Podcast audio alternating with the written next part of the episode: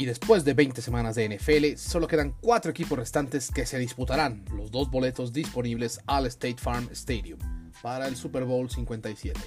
Te presentamos el análisis de los partidos de la ronda divisional y nuestro ranking de quienes consideramos como favoritos al título. Somos Alan García Santiago Escamilla. Esto es Destino Canton.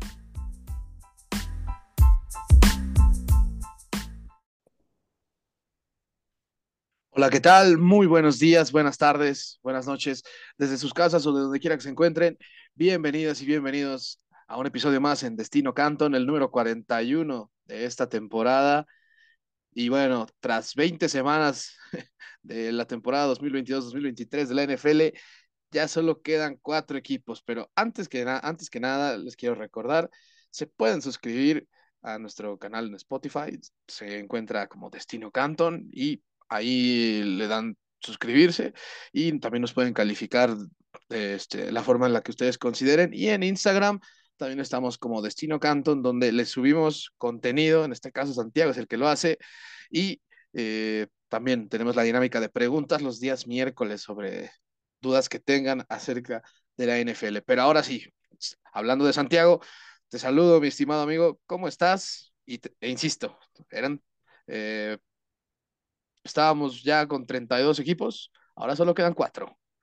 Y pues afortunadamente para ti, el tuyo sigue, amigo. Yo sé que sufriste seguramente el domingo, pero, pero pues ahí está, el pie del cañón, este, San Francisco, ¿no?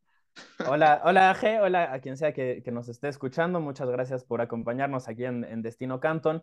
Tienes toda la razón, lo, lo sufriste, sufrió bastante eh, ese juego, aunque realmente eh, no, no, no sentí que los Cowboys eh, pudieran despegarse en, ningún momento y ese tipo de juego le conviene a San Francisco 100%. Entonces, eh, dentro de todo le sufrí, pero, pero no tanto, no, no muchísimo. Eh, sobre todo cuando vi que la ofensiva de Dallas pues, estaba jugando más para nosotros que para ellos, entendiendo que literal la diferencia fue, fue mínima y si no hubieran fallado este, esa patada, ese punto extra, y si no hubiera Dak regalado eh, seis puntos con, con, las entregas de balón. Otro resultado es tal cual, no hubiera necesitado pasar absolutamente nada más, más que eso. Entonces, eh, en ese sentido, sí le sufrí, pero no tanto. La defensiva de, de los Cowboys, eso sí, qué joya de, qué joya de partido, eh, ya lo vamos a analizar más a detalle, pero Aje, muy, muy, muy contento con, con lo de los 49ers. otra temporada que este, no, no hay tantas en mi vida como, como aficionado, pero sí hay bastantitas donde los 49ers han, han, llegado lejos. Estoy muy contento con lo que ha hecho mi, mi equipo, sobre todo entendiendo que tienen un tercer mariscal de campo eh, con el que están consiguiendo esto y que es algo impensado. Eh, eso sí, yo creo que esta historia de Cenicienta se acaba esta semana. Espero genuinamente equivocarme. Me equivoqué la semana pasada, pensé que se nos acababa la pasada, entonces para mí todo esto es bonus, lo agradezco muchísimo y estoy encantado. Además de que eh, para que nos sigan estas, en nuestras historias, las, las preguntas de los miércoles que, que ya resaltabas tú, Aje, eh, pues afortunadamente gracias a esta victoria de los Cowboys me puedo quedar con mi barbita otra semanita más, por lo menos. Entonces... ah, sí, es verdad, es verdad. Sí, es cierto que, que, acá con nuestro querido Oscar Albarrán, ¿no? Al que, sí, a que le mandamos un saludo, este, otro fiel seguidor de, de Destino Canton.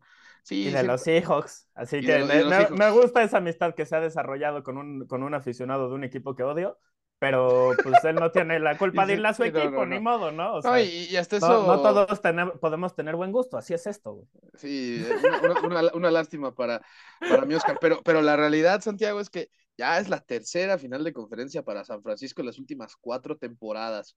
Y yo, para ser franco, al equipo en cuanto a nivel, lo veo mejor en esta temporada que las últimas dos veces que pasaron ese juego. Así que, la verdad, Tampoco yo, también. Yo, también, yo también, pero me preocupa el tema del, del, mariscal de campo novato. Aunque este fin de semana, no sé si estés de acuerdo conmigo, la presión que tuvo Dallas sobre Brock Purdy fue una cosa de locos. O sea, realmente una cosa de locos. Y lejos de castigar a la defensiva, él no pudo hacer absolutamente nada. Lo nulificaron. No queremos hablar y decir, venderles humo y decirles, Purdy lo hizo bien en esas jugadas. Pero, pero lo importante para mí, entendiendo que es un novato, es que no entregó el balón. Lanzó, lanzó una intercepción por, por cuarto que la defensiva de Dallas no atrapó. Pero pues finalmente no hay, en la estadística no hay ninguna intercepción. ah, no sé qué tenga Purdy, tiene magia el güey, le tiran todas las intercepciones que lanza, me encanta, pero, pero es una realidad que es y aunque, y aunque no capitalizó de, de a siete las entregas de balón, pues sí movió el balón para que al menos se, se golpeara con un gol de campo, ¿no? Ese, ese, los picks que tuvo ahí Dak Prescott. Ahora, la agenda ya para, antes de comenzar ya de lleno este episodio, Santiago, el domingo, el próximo domingo, 29 eh, de enero, 49ers visitará el Lincoln Financial Field contra Eagles. El juego será a las 2 de la tarde, hora del centro de la Ciudad de México. Y Bengals hará lo propio contra Chips. Bueno, Santiago, siempre sí se jugará la final de conferencia en el Arrowhead Stadium a las 5.30 de la tarde, hora del centro de México. Y, aquí ¿qué, qué, te, parece que em, empezamos a hablar específicamente de este juego? Porque qué duelo de mariscales de campo, ¿no? Y la rivalidad que todos pensábamos que Joe Burrow, digo, que, que Josh Allen y Patrick Mahomes iban a desarrollar eh, este, después de haber, haberse enfrentado en el juego de campeonato un par de temporadas consecutivas, termina, termina siendo entre Mahomes y, y Joe Burrow, ¿no? O no sé cómo, cómo lo veas aquí. Es un tema que yo creo que se va a hablar mucho esta semana, la que sigue, si Burrow logra eh, eliminar a, Kansas City. Uy, si lo logra eliminar, no quiero ni pensar en lo que, lo que muchas conversaciones van a empezar a decir. Van a decir, pues, ¿quién era el verdadero? ¿Mahomes o Burrow? O sea, Exacto. En, este, en, este, en, ese sentido, sí peligra. Pues, un dominio de chips que sí se ha visto reflejado en cinco finales de conferencia al hilo, ¿no? Y, que es dominio sobre la y que es dominio sobre la americana, pero no sobre los Bengals de Burrow, porque Burrow y los Bengals siempre le han ganado a, los Chiefs cuando se han enfrentado. Entonces, está, está muy interesante ver qué sucede ahí. Aje, no sé si te acuerdas, pero en las últimas semanas, cuando estamos evaluando quiénes eran los jugadores que, que tenían que eh, ser considerados para, para el MVP, cuando estamos hablando del argumento que tenía Jalen Hurts post lesión, o sea, ya em, lo hicimos una o dos semanas después de que se había lesionado este, este análisis, y en ese yo recuerdo haber mencionado, o que mencionamos en, general, no, no yo específicamente, sino los dos, que Burrow era un jugador que tenía que estar en la conversación, más allá de que pues sí tuvo ese juego desastroso para empezar el año contra los Steelers, en el que lanzó un montón de intercepciones y, y, en cada momento intentó regalarle el partido a, Pittsburgh. Fuera de eso, es una temporada extraordinaria de, de Joe Burrow y verdaderamente, este, yo, yo sé que he sonado como disco rayado en la última semana, las últimas dos semanas, pero le cambió la trayectoria a la franquicia de los Bengals. Nunca habían ganado juegos de postemporada en temporadas consecutivas. Eso nunca había sucedido. Y ahora están en un juego de campeonato de la americana por segundo año al hilo. Es, esa es la clase de impacto que tiene Burrow. Y genuinamente me podría ir enlistando una tras otra las listas eh, eh, de, cosas que ha conseguido, Qué locura, qué locura es Joe Burrow. ¿Tú, con quién te quedarías? ¿Crees que esta sea la rivalidad a futuro? Eh, ¿qué, es, ¿Qué es lo que más te, te ilusiona de, de, los juegos de campeonato que vienen? Yo sé que estamos en el episodio de la ronda divisional y vamos a analizar qué pasó en estos juegos, pero hablando un, un, poquito a futuro, ¿no? Dejándonos emocionarnos.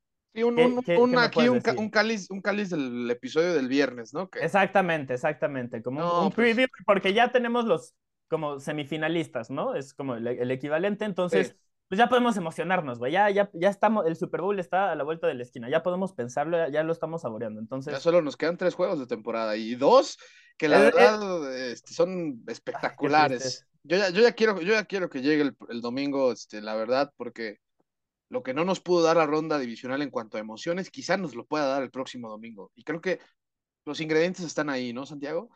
Y yo, la verdad, estoy muy emocionado de saber que Joe Burrow eh, tiene ese nivel de impacto inmediato en una franquicia que, francamente, desde los años 80, que fue cuando llegaron a esos dos Super Bowls contra San Francisco, justamente, que por ahí estaría curioso saber que se pudieran enfrentar después de tanto tiempo otra vez, pues no era nadie Cincinnati.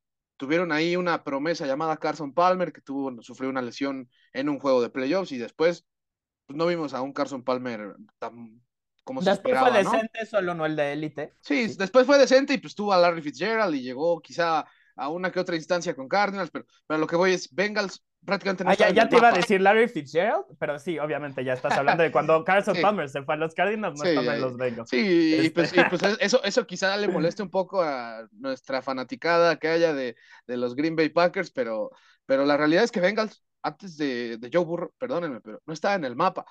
O sea, el, simple hecho de tener a Andy Dalton era como el, el verdadero cero a la izquierda en ese sentido. no, y era, eran de los ejemplos de franquicia que, que poníamos casi todos, eh, como, como pues, las franquicias que no saben trabajar bien en la NFL, ¿no? Que, que no hacen bien las cosas, que se quedaron como ah, eh, funcionando como lo hacían las franquicias hace 30 años, no se modernizaron, este, etcétera, etcétera. Y Burrow ahorita los tiene como, como favoritos al, al, Super Bowl, pero que además si tú no los considerabas favoritos al Super Bowl, pues como que todos te ven así como, ¿por qué no, güey? O sea, ¿qué más tenías que ver de, de estos Bengals, no? Y curioso que, que, lo digas, que otra vez podría ser el Super Bowl contra San Francisco, porque tres de los cuatro que llegaron a, a los juegos de campeonato de la temporada pasada repitieron en este año. San Francisco. Sí, solo aquí Filadelfia, Kansas ¿no? City. Exactamente, solo, Filadelfia, es como el único que no. Que pues afortunadamente, pues sí podríamos decir, es el equipo que más creció de una temporada a otra oficialmente, ¿no? Eagles. Y o sea, ahorita son favoritos por dos puntos y medio en, la línea contra San Francisco, entonces eh, ese es el nivel de confianza que tiene Las Vegas en, en, este equipo. Así que muy, muy interesante. Aje, ¿qué te parece que pasamos de inicio, ya que estamos hablando en estos términos, al power ranking de los equipos restantes que, que tenemos? Eh, en este caso, creo que discrepamos solamente en dos, pero tanto tú como yo ponemos a Kansas City como el cuarto equipo en nuestro Power Ranking. Entonces, nos van a empezar a tirar mierda ahorita. Vamos a explicar por qué, güey. Eh, pues, bueno, no sé si vamos a explicar por qué nos van a tirar mierda, aunque lo voy a entender. o sea, pero, nos van a tirar mierda por poner a, los Chiefs de Mahomes, que va a ser el MVP, como cuarto en, nuestro Power Ranking. Vamos a explicar por qué lo ponemos aquí, a ver si nos dejan de tirar mierda, si está justificada, ¿no? ¿Quién sabe? No, pues la verdad, el, el, simple hecho de saber que su coreback y el MVP de la liga no va a estar al 100% para el domingo, seguramente va a jugar porque el tipo es un monstruo, sin embargo, sí se le notaba muy adolorido, ¿no, Santiago? O sea, había repeticiones donde, donde al momento de lanzar el balón estaba cojeando, o sea, era, era como... Sobre, un sobre un pie. Y, y, aún, así estamos hablando acarreos, que... En los acarreos en los que estaban, que era por fuera, en donde él tiene que correr, este, en cuanto le dan el, el, snap, eh, como al hombro externo del tackle, casi, casi, o sea, yéndose en, en diagonal para encontrar al corredor. No es, hubo un montón de, de, jugadas de ese estilo donde el corredor ya estaba listo, los bloqueadores ya estaban listos y Mahomes estaba ah, ah, ah, como intentando llegar ahí rengueando y no, nada más no alcanzaba. Este, realmente sí es algo que, que lo limitó. Habiendo dicho eso, hubo dos, tres jugadas en las que también lo presionaban y él lograba escaparse dentro de la bolsa de protección y completar el envío. Entonces, lo va a limitar. Entiendo que también es algo que lo va a limitar más esta semana que, que la pasada en la que se lesionó porque seguía caliente, eh, porque pues en el medio tiempo ahí te inyectan unas cositas que ya hemos hablado en uno que otro episodio de qué es lo que les dan, pero es una cosa postoperatoria que es literal cuando te operan para que no sientas el dolor, pero tampoco estés todo pendejo y dormido, ¿no? Entonces, esencialmente eso es lo que le dan a los jugadores de, de, la NFL para que puedan jugar, así que por eso podía estar ahí como si no le doliera tanto y etcétera, etcétera, y los reportes, ay, sí, amaneció re bien y no le duele tanto y basura, o sea, todo eso no le hagan caso, eh, los Chiefs de aquí a que esté el siguiente partido van a hablar de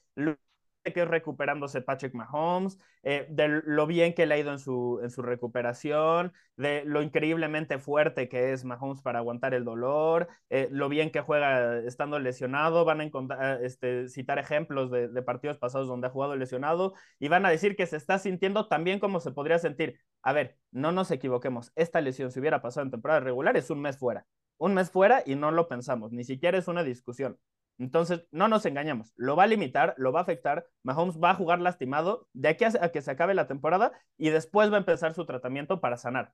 Ahorita es nada más como cuidados paliativos para mantener un poquito, este, más o menos sano y, pudiendo jugar, pero no, no va a estar bien. Entonces, eh, habiendo dicho eso y entendiendo eso y lo mucho que representa la importancia que tiene Mahomes para los Chiefs, creo que por eso los ponemos cuartos, no, no AG, pero también es cierto que Mahomes al 90%, pues es mejor que, el, que casi todos los mariscales de campo del NFL, entonces... aquí el problema es que esté al un 60, un 70, y, Que, y, que además, además, la verdad, si queremos comparar defensivas, creo que la de Chips tiene la menos efectiva de las cuatro. Ah, eso es 100%. y ni siquiera. Es otra cosa. Para mí ni siquiera es discusión. Tenemos la de los Eagles, para mí es la mejor de todas si, estamos hablando así, rankeando, para mí es Eagles, 49ers, Bengals. Pero el coordinador defensivo de los Bengals, Luan Arumo, por alguna razón, nadie lo ha buscado para ser entrenador en jefe, no tiene una sola entrevista. La NFL a veces no tiene sentido, no lo, no lo entiendo. No ha habido un, entre, un coordinador defensivo esta temporada que haya sido mejor adaptando su, su plan de juego semana a semana dependiendo del rival al que se enfrenta, para nulificar las fortalezas de su rival. Vean lo que hizo Stephon Dix, cuatro Ya, ya, vamos, ya vamos a hablar de los clientes que, que tuvo eh, Exacto. Bengals en la temporada a partir de su mega racha de victorias. Exacto, pero, pero a Naruma y la defensiva de los Bengals son de élite, de absoluta élite. Tenemos tres defensivas muy, muy buenas. Y luego están los Chiefs que son oportunistas. Y tienen a Chris Jones, que es uno de, un jugador que tuvo una temporada del de, jugador defensivo del año. Entonces, puede cambiar el juego él solito, impactarlo de, formas que eh, muy, muy pocos jugadores en la NFL. Fuera de eso, la defensiva es mediocre. Entonces, un mariscal de campo lesionado, defensiva mediocre. Eh, creo que si nos ponemos a rankear también receptores, quedan cuartos. Creo que si nos ponemos a rankear corredores, quedan cuartos. No, o sea, por, ahí va la cosa, ¿no? Obviamente, si Mahomes está sano, creo que lo, los elevamos un poquito, pero no es el caso y esa es una, pues es mala suerte, ¿no? Porque además ya le pasó por segunda temporada consecutiva y, tristemente, digo, no segunda temporada consecutiva, pero eh, la última vez que llegó al Super Bowl llegó lesionado y ahora podría volver a llegar lesionado, entonces eh, la verdad eso, eso duele eh, como, eso, como afición. Eso, es mala suerte también, Exacto. Hay, que decirlo. Y, y, como alguien que quiere ver a los mejores equipos, en, o sea, tan fuertes como se pueda, eh, e, excepto cuando juegan contra San Francisco, eso sí lo digo abiertamente, este, pues obviamente me, hubiera encantado ver eh, eh, a, Burrow y a, y a, Mahomes completamente sanos haciendo magia, ¿no? Eso hubiera estado lindo. Sí, totalmente, pero ahora, Santiago, tenemos entendido que tú en cuanto al ranking, ya pusimos en cuarto tú y yo a Chips, tú tienes en tercer lugar a los 49ers y en segundo a Eagles, y yo al revés, yo tengo en tercero a Filadelfia y en segundo a San Francisco. Yo, la verdad, Santiago, me estoy yendo con los 49ers en ese sentido, porque aunque las dos defensivas son parejísimas a mi punto de vista, eh, sí considero que Eagles, Eagles, y aquí, por favor, que no se malinterprete, no estoy menospreciando lo que ha hecho Filadelfia este año, ha sido increíble, pero creo que San Francisco ha tenido exámenes mucho más complicados durante toda la campaña y ha habido a unos que hasta los ha pasado con 10, perfecto. El del domingo pasado seguramente fue como con un 7 ahí, choto, un 8 así, pero... ¿Contra los Cowboys? no, o sea, yo estoy hablando de meramente de... Para mí, para mí ganaron por la defensiva. Ah, claro, o sea, y es que es una, es una defensa que al final de cuentas es tan buena que sabe en qué momento del partido tiene que robar un balón. Y ya vamos a hablar de eso. No, y que tiene, tiene, jugadores que te impactan el juego. O sea, Talanoa Jufanga tuvo un par de blitzes, de presiones al, mariscal de campo en las que timó perfectamente el snap de la jugada. Y para cuando apenas estaba dando su segundo o tercer paso hacia atrás Prescott, ahí estaba enfrente eh, Talanoa Jufanga. Lo hizo de forma increíble. Fred Warner tuvo una jugada en la que el güey, al inicio de la jugada, en cuanto sale el snap, el güey está este, pegado enfrente del centro entre el guardia izquierdo y el centro. Está justo ahí fingiendo que va a ser un blitz. Sacan el snap, el güey corre hacia atrás y le ponen a cubrir a CD Lamb, que estaba como receptor de ranura del otro lado de la formación. La mayoría de los eh, eh, linebackers de la NFL, hay muy pocos a los que les puedes eh, pedir que cubran uno a uno a CD Lamb, ¿no? Muy, muy pocos. No hay ninguno fuera de Fred Warner al que le puedas pedir que se alinee ahí fingiendo que va a ser un blitz, que cubra del otro lado de la formación a CD Lamb y que además fuerce un pase incompleto. Lo hizo de forma increíble, extraordinaria, ese tipo de, o sea, te desbloquea cosas que, otros jugadores no, no, no, te desbloquean. Bueno, por algo es All Team Pro también. Este exacto. Fred Barner. Exacto. Y bueno, de Nick Bosa ni, ni hablemos. Entonces, en ese sentido, sí, sí estoy de acuerdo que, que la defensa de San Francisco es extraordinaria, pero para mí este juego lo gana la, la defensiva. O sea, la, ofensiva de San Francisco a mí me deja muchas dudas. Y yo quiero, y yo quiero ver, no, es que el problema es que yo quiero ver a Jalen Hurts contra una defensa como esta, porque te digo algo, Santiago, no ha enfrentado una defensa como esta este año Jalen Hurts. No lo ha hecho, no lo ha hecho. Y yo, la verdad, sí estoy dispuesto a ver qué puede hacer eh, Nick Siriani, que es ha, demostrado eh, el desarrollo de una ofensiva mega rápido, o sea, en una temporada ya se hizo de élite esta ofensiva. Quiero verlo contra esta defensa de Demico Ryans que las segundas mitades es prácticamente infalible esta defensiva. Y eso es algo que también cuenta, porque sabemos tú y yo que Eagles durante muchos juegos de la temporada, el, defecto que tiene, si es que le quieres encontrar alguno este, un poquito más claro por ahí a unos Eagles que son los líderes este, en la nacional, el sembrado uno en la nacional, eh, pues sí bajan el acelerador, pero no sé si también tenga que ver con que pues piensan que de plano los, equipos ya no les aguantaban el ritmo y ya prefirieron mejor bajar los decibeles. Perdóname, pero con San Francisco no va a pasar así. Sí van a tener que jugar los cuatro cuartos de esa forma si es que quieren ganar.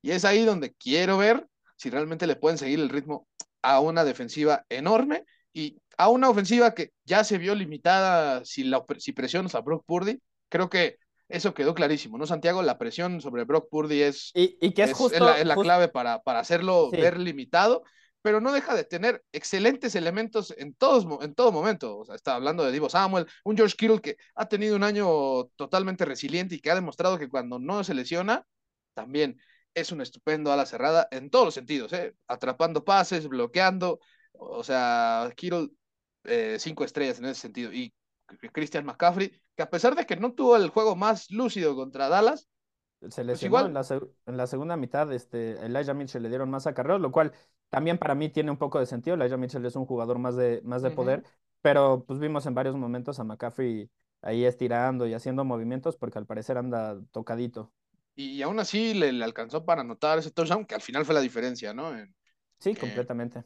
Ahora, el, tema de la presión que, mencionabas, esa es justo la razón por la cual yo pongo a los Eagles eh, como, número uno, eh, bueno, de, la nacional por encima de, San Francisco, porque vimos a Brock Purdy siendo afectado por la presión, o sea que no pudo hacer nada contra, contra la presión, y ahora se va a enfrentar a un equipo del puede presionar al, mariscal de campo mejor que los Cowboys. O sea, solo los Bears del 84 y del 85, que para mí es así, o sea, si estás hablando de defensivas históricas, si quieres hacer, eh, nombrar un ejemplo de una defensiva que haya marcado época, que haya dominado como cualquier, o sea, mejor que cualquier otra en, la historia, creo que el ejemplo son los Bears del 85 o los Ravens del 2000, alguna de esas dos. Entonces, si estás en una estadística eh, como, como la única defensiva en la historia que le puede comparar o que es comparable en cuanto a producción. A los Bears del 85 lo estás haciendo increíblemente bien, extraordinariamente bien. Y los Eagles esta temporada están ahí, están en esa discusión.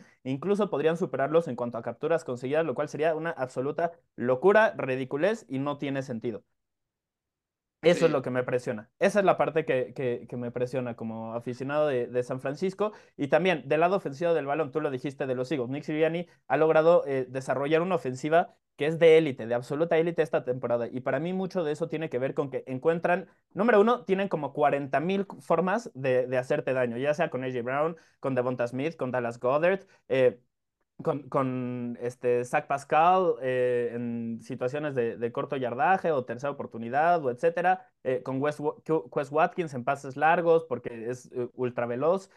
también tienen, obviamente, en el juego terrestre a Boston Scott, a Kenneth Gainwell, a Miles Sanders, que son muy, muy buenos los tres. Eh, Jalen Hurts corriendo el balón también te puede, te puede afectar el, eh, este, o hacer daño de esa forma. Eh, y la línea ofensiva, la dejé hasta el final, pero la línea ofensiva es lo mejor de esta, de, esta unidad. O sea, lo dejé hasta el final solo porque creo que muchas veces tú y yo nos emocionamos demasiado con ellos y los terminamos resaltando más que otras áreas de este equipo, pero son extremadamente completos. Entonces, te pueden hacer daño de muchas formas y lo que hacen es que prueban en el primer cuarto una variedad así de todo, intentan de todo y encuentran qué es lo que te causa problemas y dicen, a ver, vamos a intentarlo de nuevo. Y si te sigue causando problemas, no tienen problemas, o sea, a ellos no les importa repetir la misma jugada dos, tres, cuatro, cinco veces seguidas, de verdad. Si no los puedes detener, van a decir, güey, ¿para qué nos complicamos? Hasta que lo detengan y ya después cambiamos.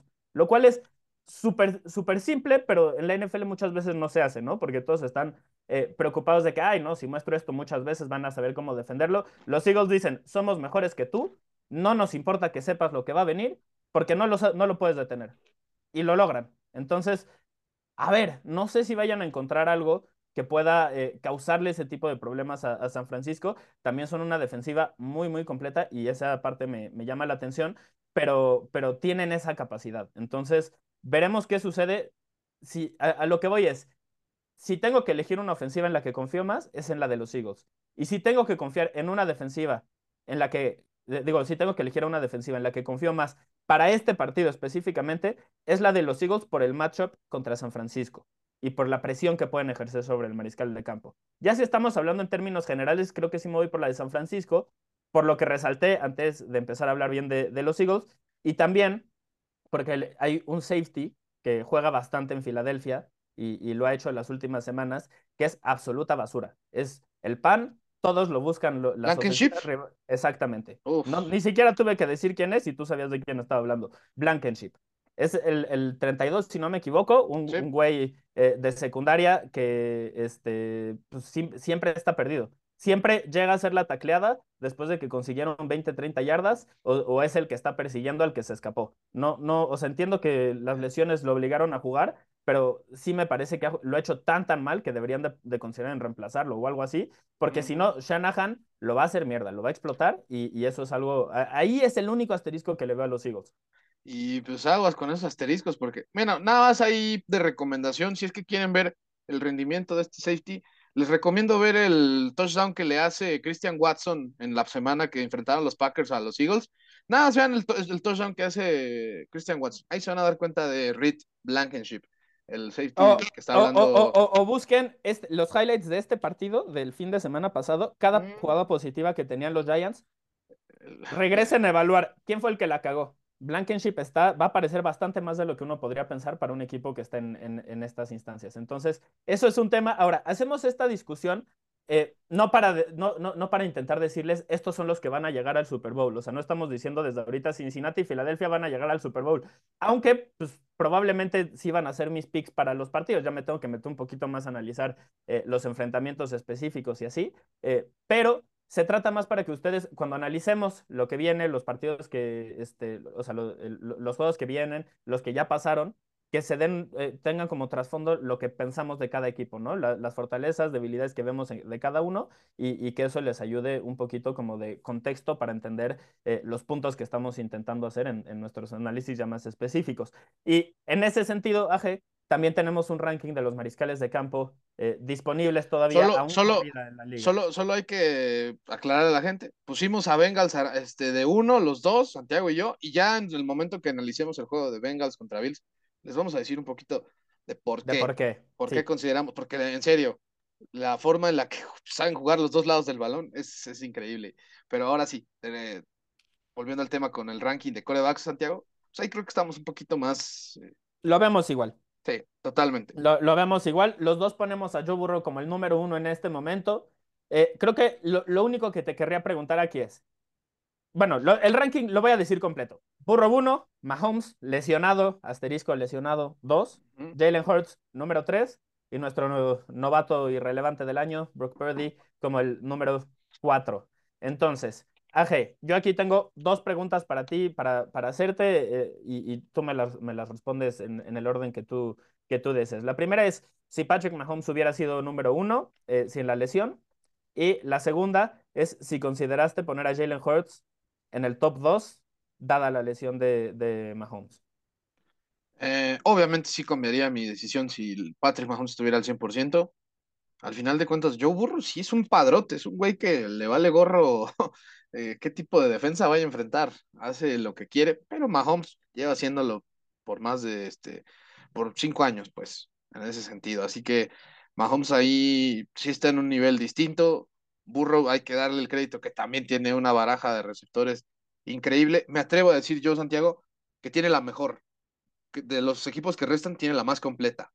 Porque ya vimos que Hayden Hurts se volvió un, un arma muy demostró peligrosa. por qué fue pick de primera ronda en algún momento, ¿no? Sí, demostró, demostró por qué también dejó Atlanta, ¿no? Dijo, no, yo, yo me quiero divertir un rato y, y pues con Joe Burrow se está divirtiendo muchísimo.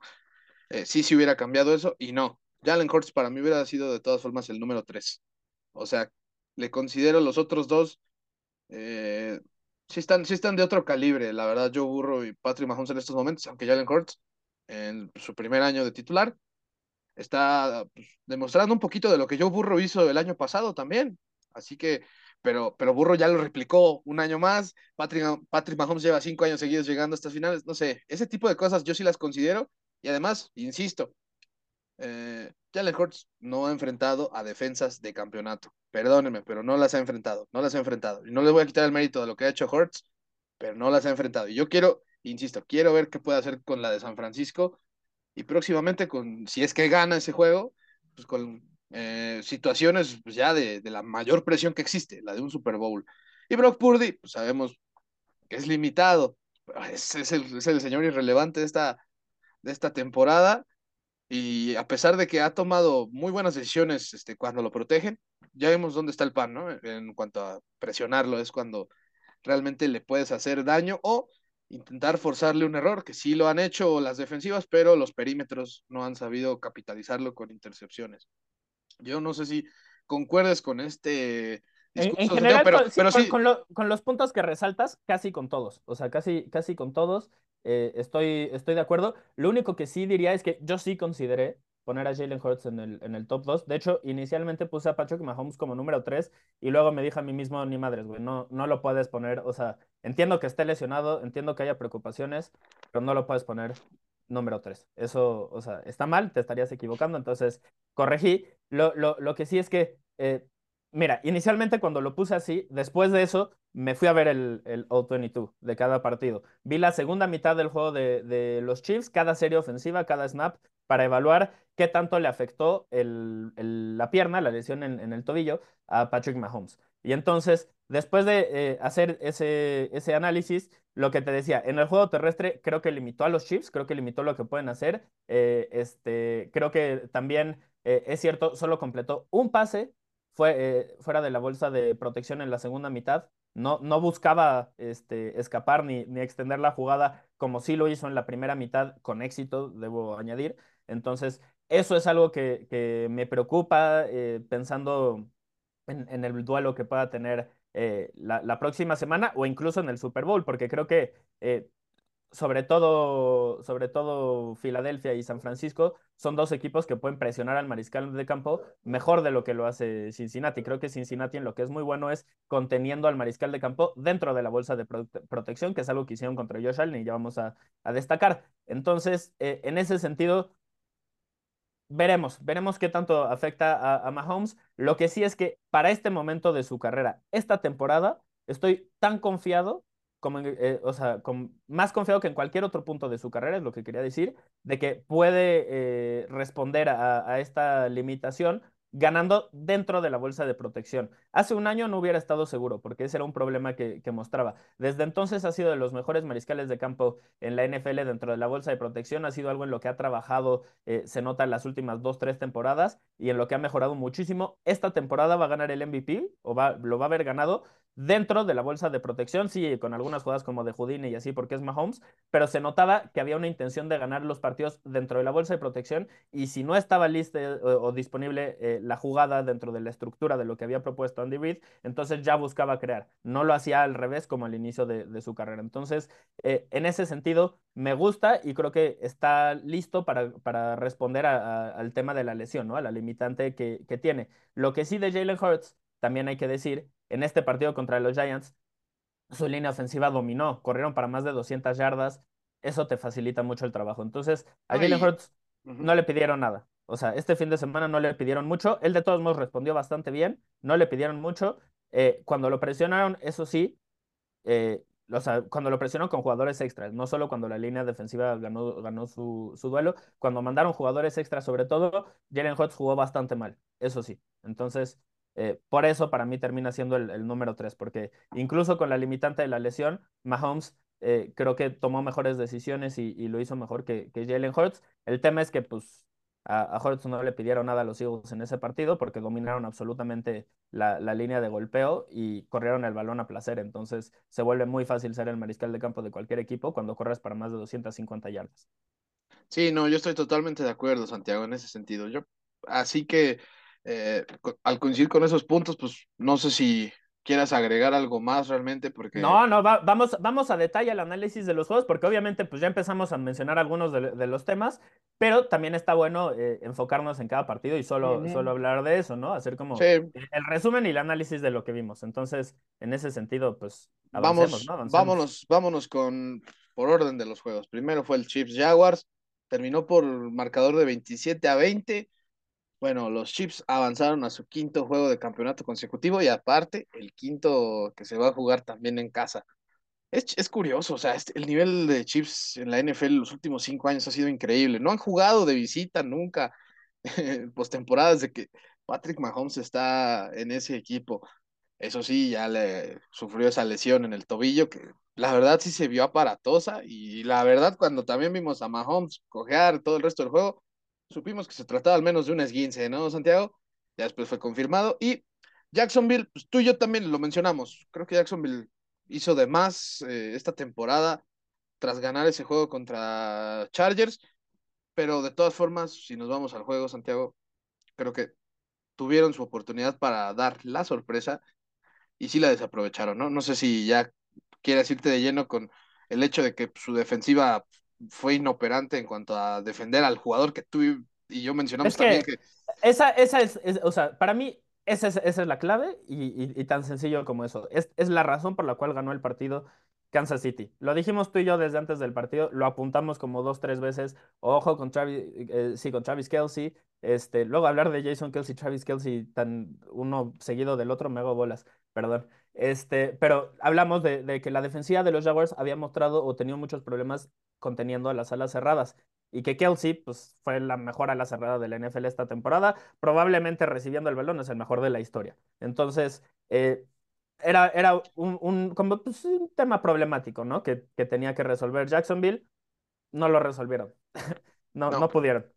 Esa fue la clave. Estoy de acuerdo contigo. Sí, no, no estuvieron ni cerca. Pero Santiago, específicamente yo sí me voy a ir con, o sea, la, la clave que para mí creo que ahí desaprovechó totalmente Jaguars la situación fue esa serie en la que Chad Heaney entra a relevar a Mahomes, en la que estaba esperando los resultados, ¿no? De los rayos X, por eso es que no, no entró.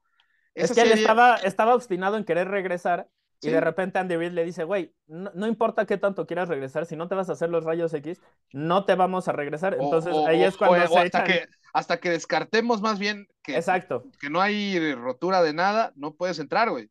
Exacto, entonces por eso se fue Mahomes y regresó, este, ya que estaba como la mitad de la serie. Eh, Chad Henney no lo dejaron regresar a media serie, la completa Chad Henney, pero pues 98 yardas en, en esa serie ofensiva, este, anotan, y, pues, ¿qué, ¿qué, más se puede decir, no? Sí, o sea, yo entiendo que la clave fue esa escapadota de Isaiah Pacheco, que tuvo un muy buen partido, pero hubo dos... Un castigo también que les regalan ahí la primera oportunidad. Totalmente, y, y, dos, y dos terceras oportunidades que tuvo Jaguars para frenar, y por aire les pasaron esas primeras oportunidades. Bueno, en, en tercer down, creo que si había una había un posible cambio de script en ese juego, Santiago, era en esa serie ofensiva. Ahí era donde tenía que pegar Jaguars para al menos meterle. Es que, o sea, también Mahomes creo que supo manejar las cosas porque nunca dejó de estar arriba en el marcador. Y perdóname, pero para este tipo de respondió cuando anotó cuando anotó Jacksonville respondió con anotación también Kansas City. Sí, eso es importante. No hubo cambio, no hubo momentum, o sea, nada. Sí, y eso, y eso en la NFL, eh, por más. Es importantísimo. Por más curioso que parezca, pero. Se siente, se siente. sí, exacto. El momentum es algo que se siente como en ningún otro deporte en la NFL, el momentum. Y es ahí donde Jaguars desaprovechó tener ese momentum y pues simple y sencillamente no pudo frenar este a, a Kansas City. Y, que además eh, lo, lo, de Kelsey específicamente no es como que no lo hayan intentado. Por ejemplo, en el touchdown en esa serie ofensiva de Chad Henney, tienen a dos jugadores encima de Kelsey, simplemente no importa. Este güey entiende perfectamente cómo posicionarse para que si le lanzan un buen pase, solo él pueda atraparlo. Es un gigante, entonces eso le ayuda un chingo. Y luego, ya que tiene el balón en las manos, es muy difícil de, este, detenerlo. Entonces, eh, realmente hay, jugadores eh, que yo casi cada semana hay, hay, hay, jugadores que intento decirles, a este hay que disfrutarlo mientras podemos. Y Kelsey también está en esa, en, esa categoría. Entonces, 10 recepciones en la primera mitad, 4 en la segunda, consiguió 7 primeras oportunidades a lo largo de todo el partido, eh, la mitad de las recepciones del equipo. O sea, Kelsey es, un, es una locura de jugador, incluso cuando las defensivas le ponen dos jugadores, que dos jugadores a una ala cerrada, a una ala cerrada, y de todos modos que tenga este tipo de producción, me quito el sombrero, no hay nada que, poder, o sea, que podamos decir, es un jugadorazo y, es capaz de, ganar partidos por sí solo. ¿No? O sea, no, no sé qué más podemos decir, bueno, no por sí solo, pero de ser una parte muy importante, fundamental para que puedan conseguir la victoria. Entonces, eh, realmente, realmente es algo increíble. Lo que sí me apura es, ¿qué pasa si Kelsey no puede eh, dominar? ¿Quién va a ser el que dé el, paso ahí? Porque, o sea, lo van a necesitar mucho en, en los siguientes dos juegos y no sé, no sé si, si es. Ya sabemos que lo han sabido eclipsar los, los Bengals, ¿no? Y, Claro, y, a ver, nada contra, nada contra Kelsey, pero no es realista pedirle a una ala cerrada que domine tres partidos consecutivos para que tú logres ganar un Super Bowl. Entonces, ¿cuál es el otro, cuál es la otra fórmula del éxito? ¿Es corriendo el balón con Isaiah Pacheco? Ok, puede ser. Este güey se, se ha visto explosivo. Pasándole el balón a Jake McKinnon, quizás pero no se, no se vio este fin de semana. Eh, con, Pacheco, no, lo necesitaron, pero, pero. Ajá, con Pacheco un poco sí, pero también la línea ofensiva hizo un gran trabajo. O sea, la mayoría de, las yardas eh, de Pacheco fueron antes del, contacto. Entonces, eso tiene que ver mucho con, lo que el excelente trabajo que, hizo la línea, la línea ofensiva. Eh, ¿Quién sabe si lo puedan mantener contra, contra Cincinnati? Sobre todo lo de Kelsey. Eso, eso es lo que me preocupa, porque Anarumo es el mejor coordinador defensivo, quitando lo, lo, la fortaleza. Lo mejor que tienes, lo mejor que tienes. Exacto. Entonces, ¿qué pasa si les quitan a Kelsey? ¿Cuál es la respuesta de, Kansas City? Pues, pues Esa es la duda que me queda de este partido. No, y esta duda creo que tú y yo la teníamos desde la previa, ¿no, Santiago? Por eso decíamos. Claro, y no lo si respondió. Quería, si quería ganarle Jaguars, tenía que obligar a que Kansas te lo ganara con sus receptores, que es, sabemos que ninguno de ellos es de élite y no pudieron, definitivamente no pudieron. Rompió récord de recepciones para una ala cerrada Travis Kelsey en un partido de playoffs. Eh, y en ese sentido, al que sí también le voy a dar su crédito, porque en esa serie que, que menciono yo, que para mí es la clave de ese partido, es a Eric Bienemy. Eric Bienemy entendió perfectamente cómo podía moverle las, este, las cadenas contra esta defensiva y lo fue haciendo así, con pequeños avances en primera y segunda de unas 3, 4 yardas en cada jugada. Y finalmente, un pase a Kelsey en tercera, o cosas así, y después viene la escapada de, Pacheco, pero incluso en zona roja, la jugada fue perfectamente diseñada para que Kelsey estuviera este, libre para el touchdown. Y, y, es, y es otro coordinador ofensivo que tú y yo, Santiago, así como Lugo Narumo, no sabemos por qué de plano Eric viene, no, no, lo entrevistan. Tal, o sea... tal, cual era lo que, el comentario que tenía preparado, este, estoy de acuerdo. No, o sea, genuinamente no, no, no lo entiendo. Por ejemplo, ya se llevaron a Brian Dable de, de los Bills y todos decían, es que como que el, tema con Dable era, pues sí, ayudó, fue fundamental para el desarrollo de, de, Allen, sí, pero Allen es un extraterrestre, entonces, ¿qué tanto es el coacheo, qué tanto es el jugador? Esa duda siempre ha existido con mí Pues denle la oportunidad, ¿no? Hay un, o sea, e, e, e, esas dudas deberían de existir prácticamente con cada coordinador que se, que se contrata y, no, no sé por qué con, con termina siendo una razón por la cual no le dan el trabajo. Definitivamente sus ofensivas eh, han tenido la consistencia que, se espera y esta temporada creo que la evolución de, la ofensiva sin Tyreek Hill también es algo a, resaltar.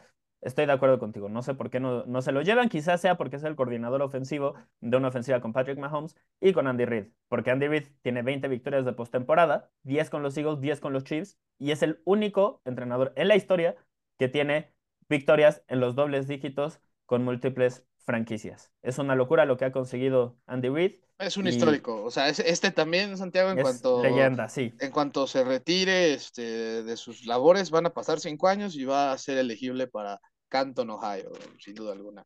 Definitivamente. Pero, pues bueno, Santiago, aquí creo que obviamente para el, los personajes que se mamaron en este juego, pues sí, yo creo que Jamal Agnew y, Trevor Lawrence están ahí, ¿no?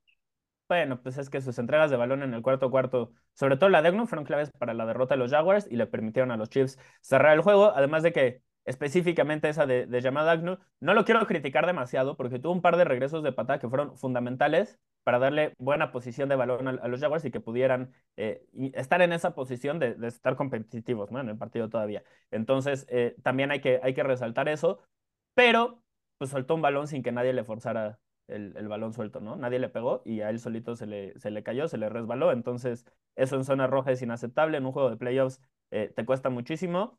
Y lo de Lawrence, entiendo que la intercepción, pues, eh, también eh, fue un error grave, pero pues ya era una situación en la que estaban abajo por múltiples entregas de balón contra los Chiefs eh, de visitantes, faltando menos de, cinco minutos, entonces eh, la desesperación que se siente en ese momento se entiende. Pero, pero realmente también hubo, y ahí creo que tú y yo estábamos viendo toda la segunda mitad, Santiago, juntos este, ahí en el Jale, y realmente Lawrence hubo ahí unos dos, tres pases que sí, definitivamente fueron muy mal lanzados, y donde tenían a los receptores abiertos, ¿no? Ahí eso sí, tienes razón, tienes razón. o sea, no, no cumplió con lo que se hubiera esperado con él de antes, eh, bueno, con lo que yo hubiera esperado específicamente con él de antes, eh, pensando que yo dije, quizás ya estamos listos para exigirle como mariscal de campo de élite. Pues no, todavía no lo es. O sea, quizás la próxima temporada ya se le deba de exigir así, es una selección de primera ronda, eh, se ha invertido mucho en él tiene un, buen entrenador ahora en este momento, ya tiene armas, etcétera, etcétera, como que ya no hay excusas para que no mejore. Mejoró mucho esta temporada, fue una temporada exitosa, no quiero que esto parezca una crítica. Ahora tiene que dar ese siguiente paso, ¿no? Es, es lo que estamos esperando de Trevor Lawrence en su tercera temporada. Parecía que estaba listo para darlo al final del segundo año. Quizás eh, eh, fuimos un poquito precipitados ahí de, de, tener esa, esa, esperanza. Entonces, eh, concuerdo contigo en, en, ese sentido.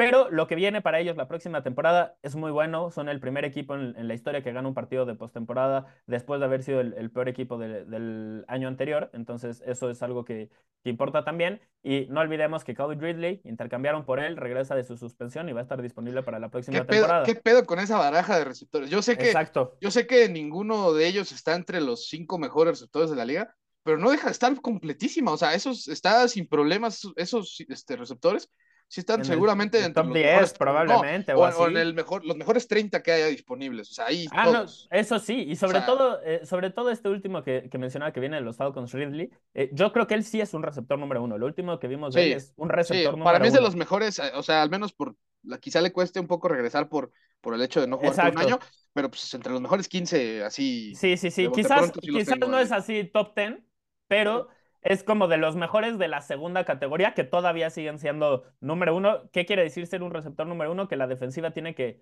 ponerte dos jugadores o tiene que cambiar la forma en la que te defiende, eh, jugar con más eh, looks o, mostrando más eh, dos safeties profundos, jugando con, esquemas más este, conservadores para intentar prevenir jugadas grandes porque esa es la capacidad que, que tienes, ¿no? Entonces, Ridley para mí sí es un receptor número uno. Veremos si puede regresar a ese nivel pero si, si lo hace, entonces estos Jaguars van a ser de miedo, genuinamente van a ser de miedo y creo que eh, Trevor Lawrence va a estar listo para dar el, siguiente paso. Aje, ¿qué te parece que, que pasamos al, al, otro juego del, del, sábado? Uno que pues este, este sí no fue competitivo, los Eagles absolutamente dominaron a los Giants, eh, clasificaron al, al, juego de campeonato por primera vez desde 2017, año en el que fueron campeones además. Eh, tienen 10 victorias al hilo, ambos equipos del NFC llegan enrachadísimos al juego de campeonato y además acaban de empatar eh, contra los Giants, la victoria por mayor diferencia en la historia de la postemporada. Fueron 31 puntos de, diferencia e incluso tú lo dijiste, dejaron de apretar el acelerador. Así que habiendo, habiendo dicho eso, que sí es una realidad, también es cierto que esta es la victoria por mayor diferencia en la historia de la postemporada empatada, pero es la mayor. Entonces, Nadie, nadie había conseguido algo más. Por algo los Eagles corrieron para 268 yardas. Y, y bueno, Aje, ¿qué te digo? Si corres para 250 yardas y no ganas el partido de forma dominante, eh, este, no, no, no sé qué decirte. Probablemente eres los Titans de este año. Eh, sí, sin duda alguna. Sin duda alguna. Pero, pero los Eagles son bastante mejores. Así que, Aje, eh, ¿qué, me puedes decir de, de este juego? Y empecemos por la línea ofensiva de los Eagles la forma en la que nulificaron a la línea defensiva de los Giants. Que, era, lo mejor aparte de la defensa de Giants, ¿no? Nuestro sexy Dexy no hizo ni madres, ni madres, lo controlaron completamente. Lo mismo este, con, con el otro tackle defensivo que se me está escapando su... Ay, Leonard... Leonard Will? No, me estoy haciendo bolas. Eh, ahorita, ahorita digo el nombre, pero hay una jugada específicamente con la que quiero empezar el análisis y ya después te, paso este, la pelota, donde Jason Kelsey se enfrenta al, al tackle nariz de, los Giants, no a Dexter Lawrence, sino en esa jugada rotaron y metieron a otro jugador eh, en, la posición de, Dexter Lawrence. Jason Kelsey con el brazo derecho toma control de, este, del pecho del otro jugador y lo avienta lo avienta con un brazo, lo avienta a un jugador de más de 350 libras de peso y completamente lo, despega del suelo y sale volando, cayó dos, tres yardas a un lado. Ese es el talento que tienen, este, que tienen estos Eagles en, en la línea ofensiva, porque esa no fue la única jugada que hizo de ese estilo eh, este, el, el, centro Jason Kelsey. Hubo varios jugadores que, que tuvieron eh, reps de, de, ese tipo. Era Leonard Williams, sí, tenía correcto ese, ese nombre del, del jugador al que decía. Los controlaron completamente. Un, una actuación tan dominante como cualquiera que recuerde de esta temporada. Sí, no, no. De hecho, me acuerdo que cuando empezamos esta sección de las tendencias de la semana, la primera que metí fue la línea ofensiva de los, de los Eagles y eh, este fin de semana demostraron por qué muy seguramente es la mejor línea ofensiva de, de toda la liga. Al menos la más completa en cuanto a todos los elementos que la conforman. Todos, todos. No hay uno que no haga bien las cosas ahí, al parecer. Pero Santiago también. Yo bueno, sal, salvo los safeties, ¿no? Ah, no, no, yo hablo de la línea ofensiva de. de ah, perdón, perdón, perdón, perdón, perdón, Sí, sí, sí. sí no, Pensé que estabas hablando del equipo en general. Me, me hice bolas ahí. Sí, no, nada más del, de la línea ofensiva. Es, ese es el verdadero éxito que está detrás de todo lo que han conseguido AJ Brown, Jalen Hurts, Miles Sanders, Devonta Smith y el mismo Nick Sirianni. Es, son esos este, cinco gordos que están ahí este, eh, tras el snap. Eh, pero Santiago, para mí también una clave eh, fue que obviamente pues, el talento entre un equipo y otro sí es importante, ¿no? Yo sé que Daniel Jones y Barkley se, se, ganaron, incluso ya están los reportes de que la principal prioridad de los Giants al parecer sí es renovarlos, eh, que eso se me haría bastante lógico por lo que tuvieron, pero, pero realmente el nivel era importante y eso si le sumamos que que pues, decisiones tempraneras por parte de Giants pues acabaron con esto rápido, ¿no? Esa jugada en la que se la rifaron en cuarta y ocho, de manera innecesaria a mi punto de vista, porque teniendo un juego por delante total, no sé por qué te juegas una cuarta y largo en una zona donde realmente le dejarías una, este, una posición de campo increíblemente cómoda a Filadelfia, ¿para qué te la juegas? Y además sabiendo que este, seguramente Eagles lo que iba a hacer era presionar a Daniel Jones y lo hicieron en esa jugada y pues, de milagro no, no terminó soltando el balón, ¿no? Y obviamente la primera intercepción de Daniel Jones, porque esa cuarta y ocho resultó en seis puntos, ¿no? Y ya con eso se pusieron 14-0 eh, rápido. Y después eso obligó a que pues, Giants se sintiera con la necesidad de correr contra corriente muy temprano. A pesar de que había muchísimo tiempo, ya se notaba un poco desesperado el equipo de Nueva York y esa intercepción pues solo encaminó lo que fue una paliza y un partido que, con todo respeto para los fans de los Giants, terminó en la primera mitad. Eh, no obstante, Giants hizo una temporada increíble, digna de que su entrenador sea nominado a este entrenador del año, pero realmente ahí creo que es donde Giants de plano pues, dijo, bueno, lo intentamos. bueno, es que, o sea, yo sé que, yo sé que eh, cuando estás, es una tontería decir que no todos los equipos en la NFL buscan ganar, ¿no? Ese obviamente es el, objetivo primordial. Pero a la hora de construir los equipos para esta temporada, los Giants tenían que deshacerse de un chingo de contratos horribles que les dejó su gerente general Dave Gettleman y que, que, pues ni modo, tenían que deshacerse de ellos para pensar en reconstruir y eventualmente en poder formar a un equipo eh, que contendiera por el Super Bowl. Esta fue una temporada para evaluar al mariscal de campo, para construir una cultura y para deshacerse de malos contratos. Esas tres cosas. Que hayan sacado un, de, de, de, eso un año de playoffs en el que además ganaron un partido de, de la ronda de, comodines es una locura. Es testamento a por qué este Dable tiene que estar considerado entre, el entrenador, entre los contendientes al premio del entrenador del año y etcétera, etcétera. Pero no ignoremos eso a la hora de evaluar este partido. Los Giants, cuando construyeron esta plantilla, que tú le dijiste, la diferencia de talento es abismal, cuando construyeron esta plantilla, no tenían en mente contender por un Super Bowl, porque no es realista. O sea, si, si gastas como si quisieras contender por un Super Bowl teniendo un roster así, termina siendo los Saints, que no se meten a playoffs y además tienen un chingo de contratos horribles de los que se tienen que deshacer el próximo año y nada más van empujando la, la pelota y eventualmente les va a ir horrible. Los Giants fueron más inteligentes, dijeron, vamos a construir algo sostenible, vamos a empezar por las bases, construimos las trincheras, las fortalecemos, evaluamos al mariscal de campo y cualquier cosa que saquemos es positiva. De, de, eso salió una temporada muy exitosa eh, la línea defensiva creo que es muy buena, les falta eh, añadir más jugadores para que tengan mayor profundidad. En este momento solo tienen a cuatro y el resto son más, más bien malones. Necesitan linebackers que no sean de, nivel de este, escuadra de práctica, porque eso es lo que tienen actualmente. Sus safeties son muy buenos, pero podrían mejorar también en, en la posición de esquinero. Y en la línea, digo, y en la ofensiva necesitan muchos receptores, o sea, receptor, receptor, receptor y línea ofensiva, sobre todo en el interior.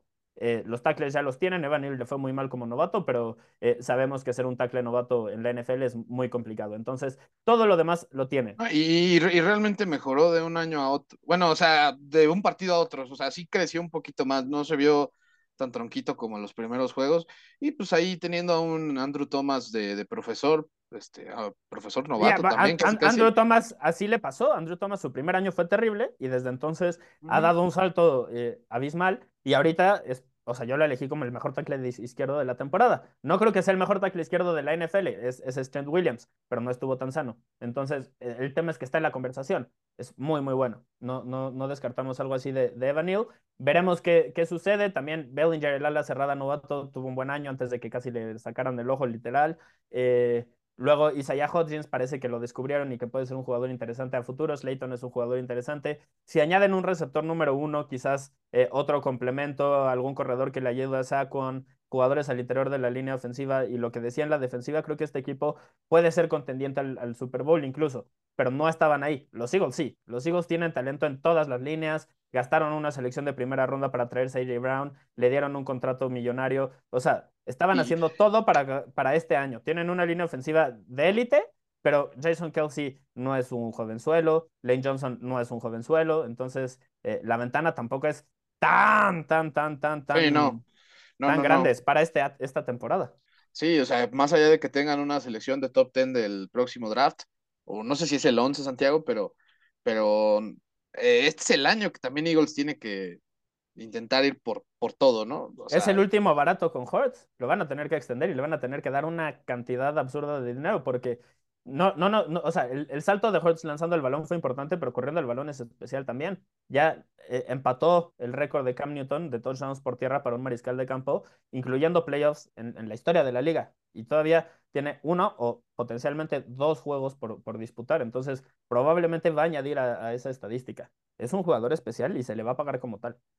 Sí, totalmente, pero bueno, ahí Santiago hay que añadir de los que más se rifaron en este juego. Yo sí voy a poner a la línea defensiva de Eagles, liderada por Fletcher Cox, Brandon Graham, Hassan Reddick y Josh Sweat. Güey, Hassan Reddick, qué, qué juegazo. ¿Qué, o sea, no. Sí, solo, solo, creo que solo tuvo captura y media, pero, o sea, la cantidad de presiones que ejerció en ese juego. Y contra la carrera también fue muy bueno, dominante. Sí, de plano, eh, Barkley tuvo una escapada de 39 yardas en el juego, pero fuera de eso, Santiago tuvo 8 acarreos para 22 yardas. Eso es lo que tienes que hacer para ganar un juego así de rapidito, ¿no? Nulificar al mejor hombre que tenga la ofensiva. Y del otro lado, pues ya este, también la línea ofensiva ganó todos sus, prácticamente todos sus duelos. Y Santiago, yo, tengo entendido que tienes este, ahí a, destacar a, a, dos corredores que pues, no son Miles Sanders, ¿no? Y que eso es algo sorpresivo al parecer. Oye, es que Boston, Scott, lo primero es una tendencia muy curiosa, que anotó su onceavo touchdown contra los Giants. Tiene ocho contra el resto del NFL. No, no recuerdo un jugador que tuviera una estadística así, o sea, es el mata gigantes. Y, y, pues, qué curioso, ¿no? Eso se, se, me hace muy cagado. Pero más allá de eso, es muy buen corredor. O sea, no, no de élite, nada así, pero es muy bueno, muy sólido. Eh, tuvo además Kenneth Gainwell 12 acarreos para 100, 112 yardas, eh, superó su mejor total de, la carrera por 34 yardas, o sea, nunca había corrido para más de 100, eh, lo hizo en este partido.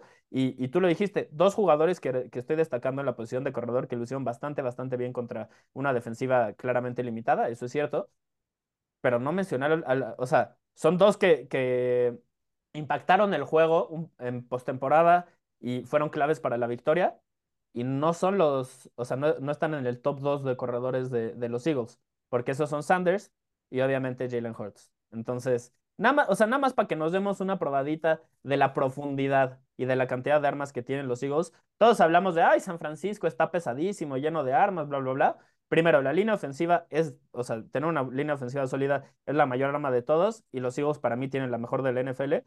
Segundo, AJ Brown es mejor que cualquier receptor que tengan los 49ers.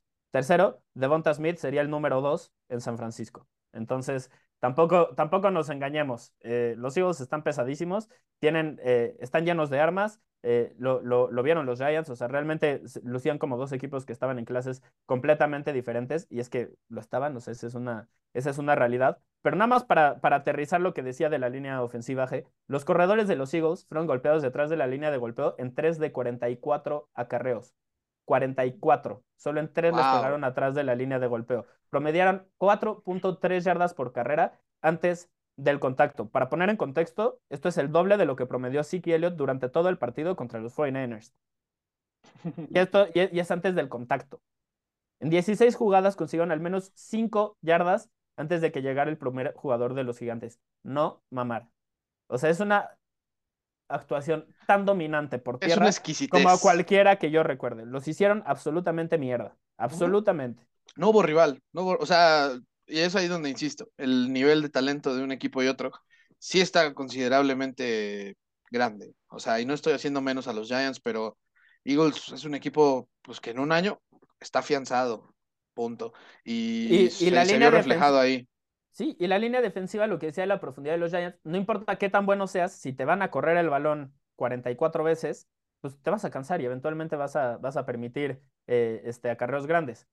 Es, es una realidad, no, no sí, pasa... sí, sí, totalmente. Y de hecho el otro, creo que el otro jugador que querías referirte junto con Dexter Lawrence era este Leonard Williams, ¿no? Sí, sí, sí, sí, en su momento sí lo, sí lo resalté.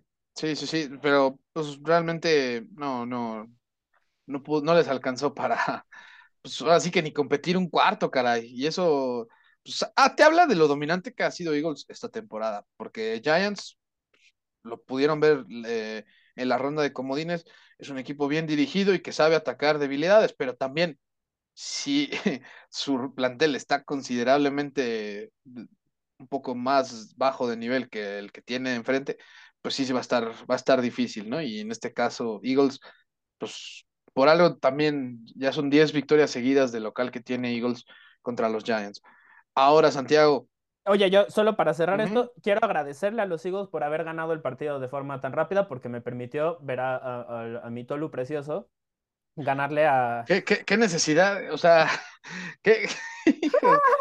Esta, esta, esta, ya la, esta ya la tenías este, planeada, ¿verdad? A mí, por a mí supuesto, por supuesto, por supuesto. Para quien no sepa, yo le voy al Toluca, mi aje aquí, este querido, me, me debe unas papitas, le va a las chivas y mi Tolu precioso le ganó a las chivas este fin de semana. Los hijos nos, nos echaron la mano de este, definir este juego antes de que empezara eh, el, el, clásico de Destino Canton. Entonces ya lo pudimos ver a, a, a, a detalle, con más calma y, y pudimos ver la la victoria dominante de mi, de mi Toluca. Ole, para, no, nada, para nada polémica este, y, y, claramente, claramente bien, bien conseguida. Se, se, nota, se nota aquí, damas y caballeros, que el, el, mi compañero acá de proyecto no, no, no vio a detalle todos los, todo el juego. Yo sí lo vi porque me tocó hacer el resumen ahí en la, la champa, pero eso de lo de la polémica y dominante, pues, pues no sé, pero pues sí, Toluca ganó y pues ni modo, me le, voy a tener que pagar eso, voy a tener que pagar también una comida ahí a otro compañero, no, en fin,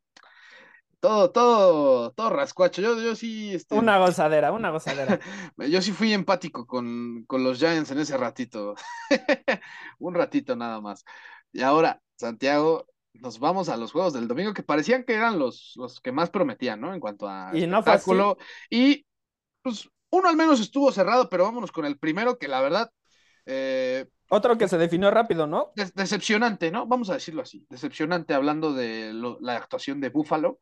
Buffalo perdió 27 a 10 contra los Bengals. Eh, hay ahí unos detallitos que sí pudieron haber hecho la diferencia, pero no, o sea, yo estoy convencido que...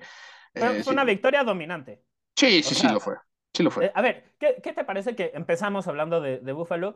Porque de los Bengals ya hablamos un poquito este, desde el principio del, episodio que nos gustaba, que, no nos gustaba de, de la ofensiva. Eh, número uno, los Bills se enfrentaban a una línea ofensiva que tú y yo lo resaltamos, no habían jugado un solo snap antes de este partido, que los snaps que habían jugado individualmente las, las piezas o los jugadores que, que empezaron como titulares habían sido terribles, eh, sobre todo de, del jugador de segundo año Jackson Carman, que fue el tackle izquierdo, eh, absolutamente terrible todo lo que se había visto de él en la NFL desde que llegó eh, la temporada pasada.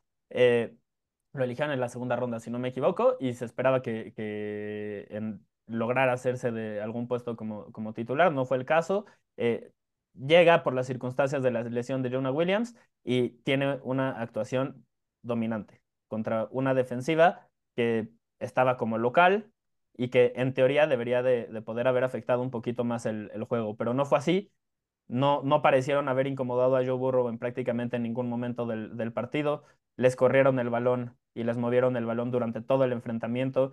Eh, si, si esto llegó a estar cerrado en el tercer cuarto todavía es porque los Bengals no capitalizaron y, sus oportunidades y le permitieron a, Buffalo todavía mantenerse con vida, pero después se separaron y todo el cuarto cuarto, yo lo estaba viendo con unos amigos y decíamos, güey, ya que se acabe, ya que empiece el de los Cowboys, ya que empiece el de los 49ers, porque esto ya está definido. Nadie cree que, o sea, era claro, como que solo parecía que estaban saliendo y acabándose el reloj, porque no, no, o sea, los Bills no le pudieron mover el balón a Cincinnati y esa es la conclusión que yo me llevo, que los Bills como locales se vieron completamente eh, debajo, por debajo del nivel de, Cincinnati y dependieron de lo que pudo hacer Josh Allen, que por quinto juego de seis de postemporada que ha jugado, lideró a su equipo en yardas por aire y en yardas por tierra.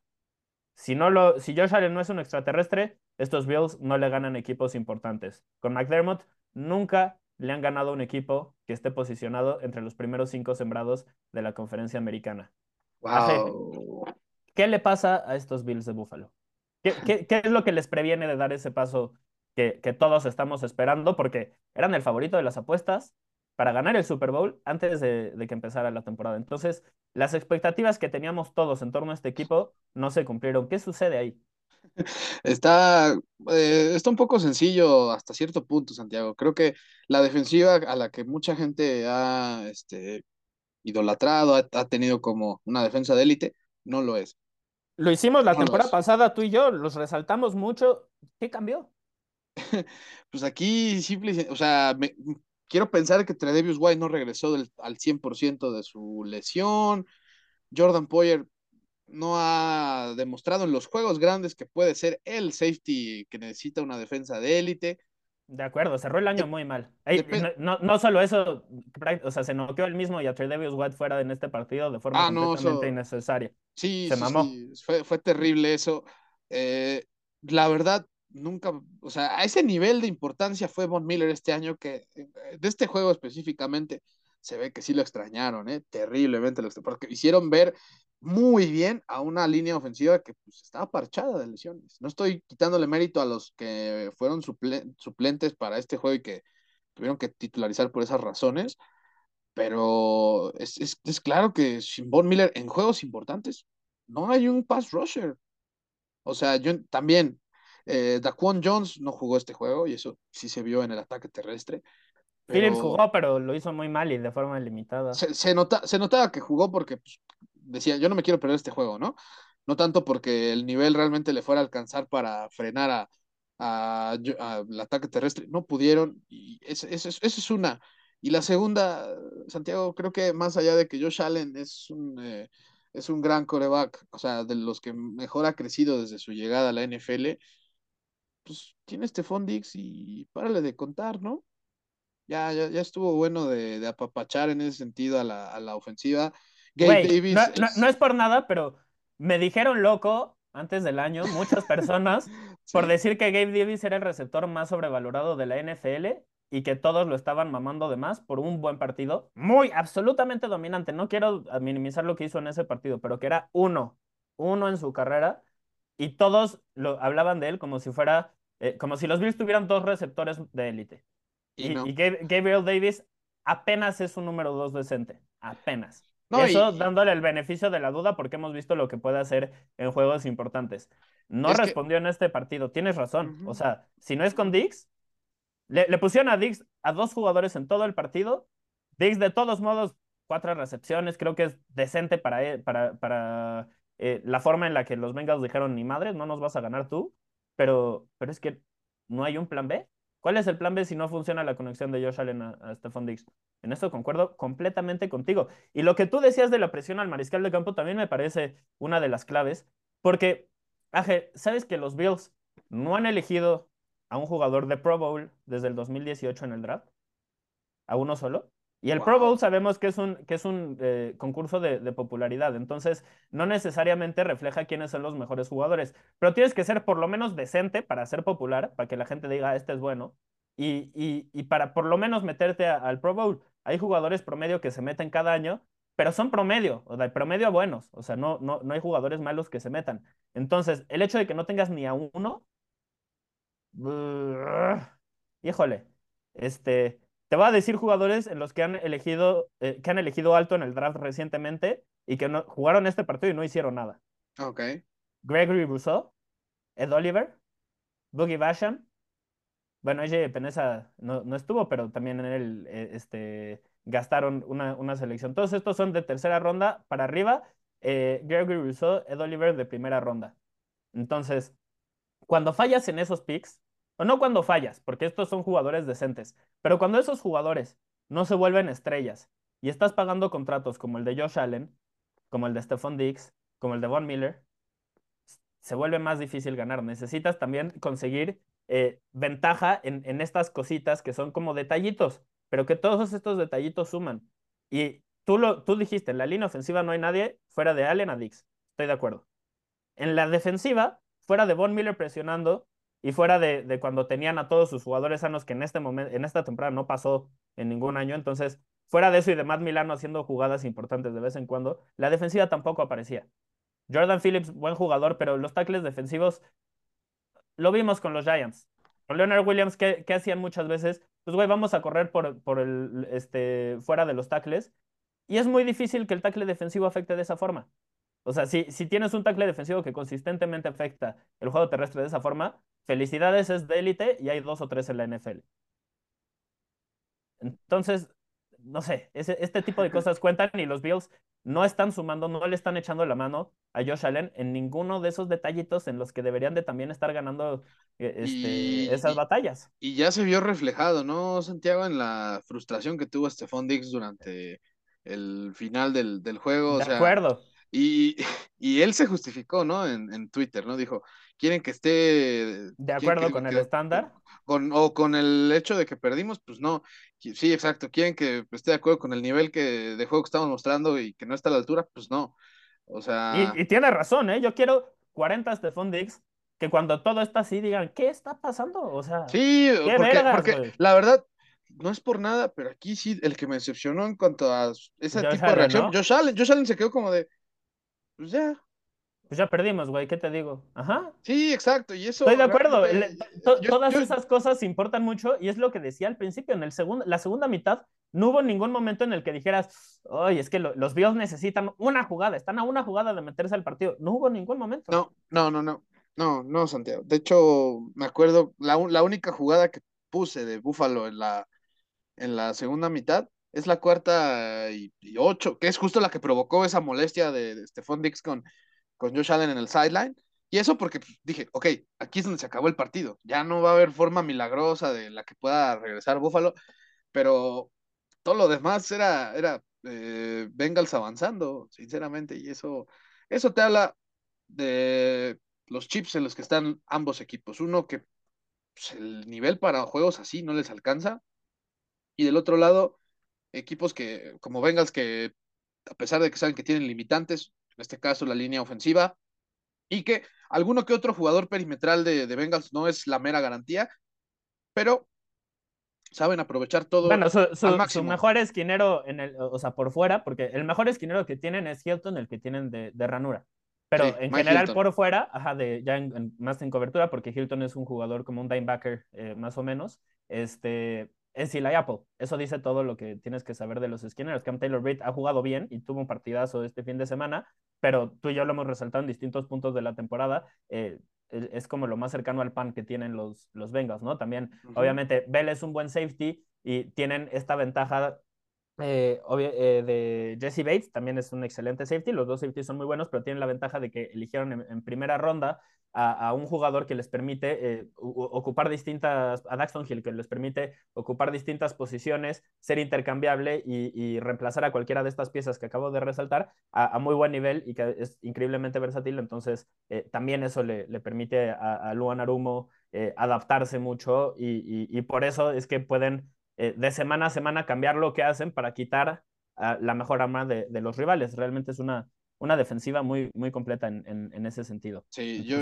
yo, quiero ver qué, qué, qué, tiene para hacer el Búfalo, pero también ya ahora sí hablando de, de, Cincinnati, Santiago, vamos con los puntos a favor. Y es que, o sea, el talento que hay en el lado de, de Cincinnati es increíble. O sea, es abrumador, abrumador. Yamar Chase sabemos que es el líder de, toda, de todas esas armas que tiene Joe Burrow tuviste el touchdown de Hayden Hurts, como tres jugadores se jalan hacia Jamar Chase y eso permite que Hurts se vaya a las diagonales y, y Joe Burrow se queda como de, ah, se la tragaron totalmente, órale, touchdown. Pero o sea, te puede hacer daño con T. Higgins, que también creo que hizo una recepción a una mano durante el juego. Tyler Boyd, que hizo una recepción de 23 yardas, pero no dejó de hacer, o sea, es al final de cuentas saber que te puede hacer daño con este güey también, ¿no? Joe Mixon, que tuvo su mejor juego desde que regresó de esa conmoción que tuvo este, contra Pittsburgh en su momento, en el segundo enfrentamiento. Y un Samash Pirine, que a mi punto de vista es uno de los cinco mejores segundos corredores de toda la liga. Yo concuerdo, infravalorado. Por, cómo, por cómo, porque lo usan de manera espectacular, siempre en situaciones de corto yardaje o en pases este, donde él termina como válvula de escape o en la ranura. Y eso es algo de donde Pirine, la verdad, se, se pinta solo. Y Burrow es un cambiacaras de franquicia garantizado, pero le han sabido rodear de talento. Y eso, cuando logras fusionar muchos talentos de esa forma, aquí está el resultado, dos, finales ya de conferencia al hilo, ¿no? Oye, y Zach Taylor también merece cierto, cierto respeto. Nosotros fuimos muy críticos. Yo, de hecho, em, empecé antes de la temporada pasada diciendo que probablemente lo iban a correr o algo así, que era eh, una situación como la de Kingsbury en Arizona, donde eh, el entrenador en jefe está activamente limitando lo que puede hacer su, su mariscal de campo y me cambió, o sea, me cayó la boca completamente, quedé como pendejo con, con esa opinión y, y, me, da gusto, me da gusto cuando pienso que a alguien no le va a ir bien y realmente le va bien y, y, nos sorprende y nos da historias así porque además, pues este equipo de los Bengals es divertidísimo de ver. Entonces prefiero 10 de 10 quedar como idiota y, disfrutar de un buen juego a tener razón y, que la ofensiva esté limitada, ¿no? O a ver a otro equipo como los Cardinals. Entonces, en fin, eh, hablando, hablando de eso, la línea ofensiva, por ejemplo, de, narrativas que pensamos que iban a, ser importantes y se iban a mantener de un partido a otro, y, no fue el caso, la línea ofensiva de los Bengals, Joe Burrow fue postemporada, digo, fue presionado en el 21% de sus jugadas. Esto en postemporada, que ya me, estaba adelantando y, y, este, tropezándome, fue la segunda marca más baja de su carrera en los playoffs y está además por debajo del promedio de la temporada, que tú y yo lo resaltamos a medida que fue avanzando el año, la línea ofensiva mejoró progresivamente. Entonces, que esta actuación haya estado, eh, haya sido mejor que el promedio, te dice mucho de, lo, bien que les fue este fin de, semana. Eh, ¿Nos atrevemos a decir que Joe Burro tuvo la victoria de postemporada más fácil de su carrera, de las cinco que ha tenido? Yo sí, digo que sí tendría que evaluarlo? Pues contra Raiders, contra Raiders, contra Raiders estuvo cerrado, o sea, por una sí, contra los, contra, Titans, igual, contra Chiefs echó igual. La mano. Pues sí, bueno, eh, quizás. Y, la semana pasada, ¿eh? y la semana pasada también sufrió Burro, sí fue presionado bien. Sí, quizás. Aquí, quizás tiene razón. Aquí de plano, salvo esa captura que tuvo, que fue creo que en la tercera serie del juego para Bengals, pues yo nunca vi que estuviera amenazado yo Burro. No, tienes razón. O sea, o sea a ese nivel, es, el nivel en el que Bills debe plantearse bien las cosas de qué tan mal lo hizo o, qué tan diferente de nivel está con, con Cincinnati. Sí, exacto. Los aplastaron totalmente. Y, y, realmente creo que todos nos, nos quedamos esperando. Yo, yo esperaba un tiroteo, o incluso con la nieve, o sea, me sorprendió mucho que Burrow pareció estar bastante más cómodo con, con, los elementos y la forma en la que te afectan que el mismo Josh Allen. Y después del juego, Josh Allen salió a decir, pues sí, sigo lastimado del hombro, este, cambié mi mecánica de, lanzamiento para poder eh, estar y etcétera, etcétera. Digo, ese tipo de cosas nunca lo vamos a saber. Lo cierto es que una constante de la NFL, y fíjense ustedes, o sea, lo he, lo he mencionado con varios mariscales de campo eh, esta temporada, como por ejemplo Russell Wilson o Aaron Rodgers, pero una cosa que pasa siempre es que juegan mal un mariscal de campo de élite y después del juego salen a decir, ah, es que, ¿sabes qué? Fíjate que estaba lastimado. Entonces, nada más, o sea, detallito, fíjense y les prometo que va a pasar bien, bien, bien, bien seguido. Entonces, eh, eh, no sé, yo, yo no, le, no le doy tanto peso a, eso y, y, sí, pues a, a, un plan de juego que realmente no pudo incorporar a ninguna de las otras piezas, pero también es que cuando ves que algunas de las piezas son Cole Beasley y John Brown, que eran relevantes en 2018 y, y no han sido buenos desde entonces, pues sí, también te, o sea, como el, el nivel de talento, ¿no? Lo que habías dicho, parece que eh, no era, no era el que muchos esperaban. Y ahí sí, quiero darnos una palmadita nosotros en la espalda, porque nosotros lo, lo dijimos desde antes del, del año. Los Bills, le, no, no, sé por qué no añadieron un, un, tercer receptor, les hacía falta y, y no lo, lo, extrañaron, lo extrañaron. O sea, como que todos pensaban que Gabe Davis iba a dar ese paso hacia adelante y a dominar, y no lo dio. Y ahí es Nunca donde, y ahí es donde mucha gente que, que, que mama mucho a, a Ken Dorsey, pues también que se pongan a exigirle, bueno, güey, sí, hiciste unas que otras cosas bien durante el año, pero no has desarrollado a este receptor que ya en su tercer año ya debería estar produciendo pues, como lo que debería ser un buen receptor 2, o, o, o, quizás no lo es y tenemos que dejar de esperar que Gabe Davis solo porque de vez en cuando se, se vuelve Superman, eh, este, domine, ¿no? Digo, hay, hay jugadores, en, si llegaste al NFL es porque tienes el talento suficiente para hacer algo así de vez en cuando.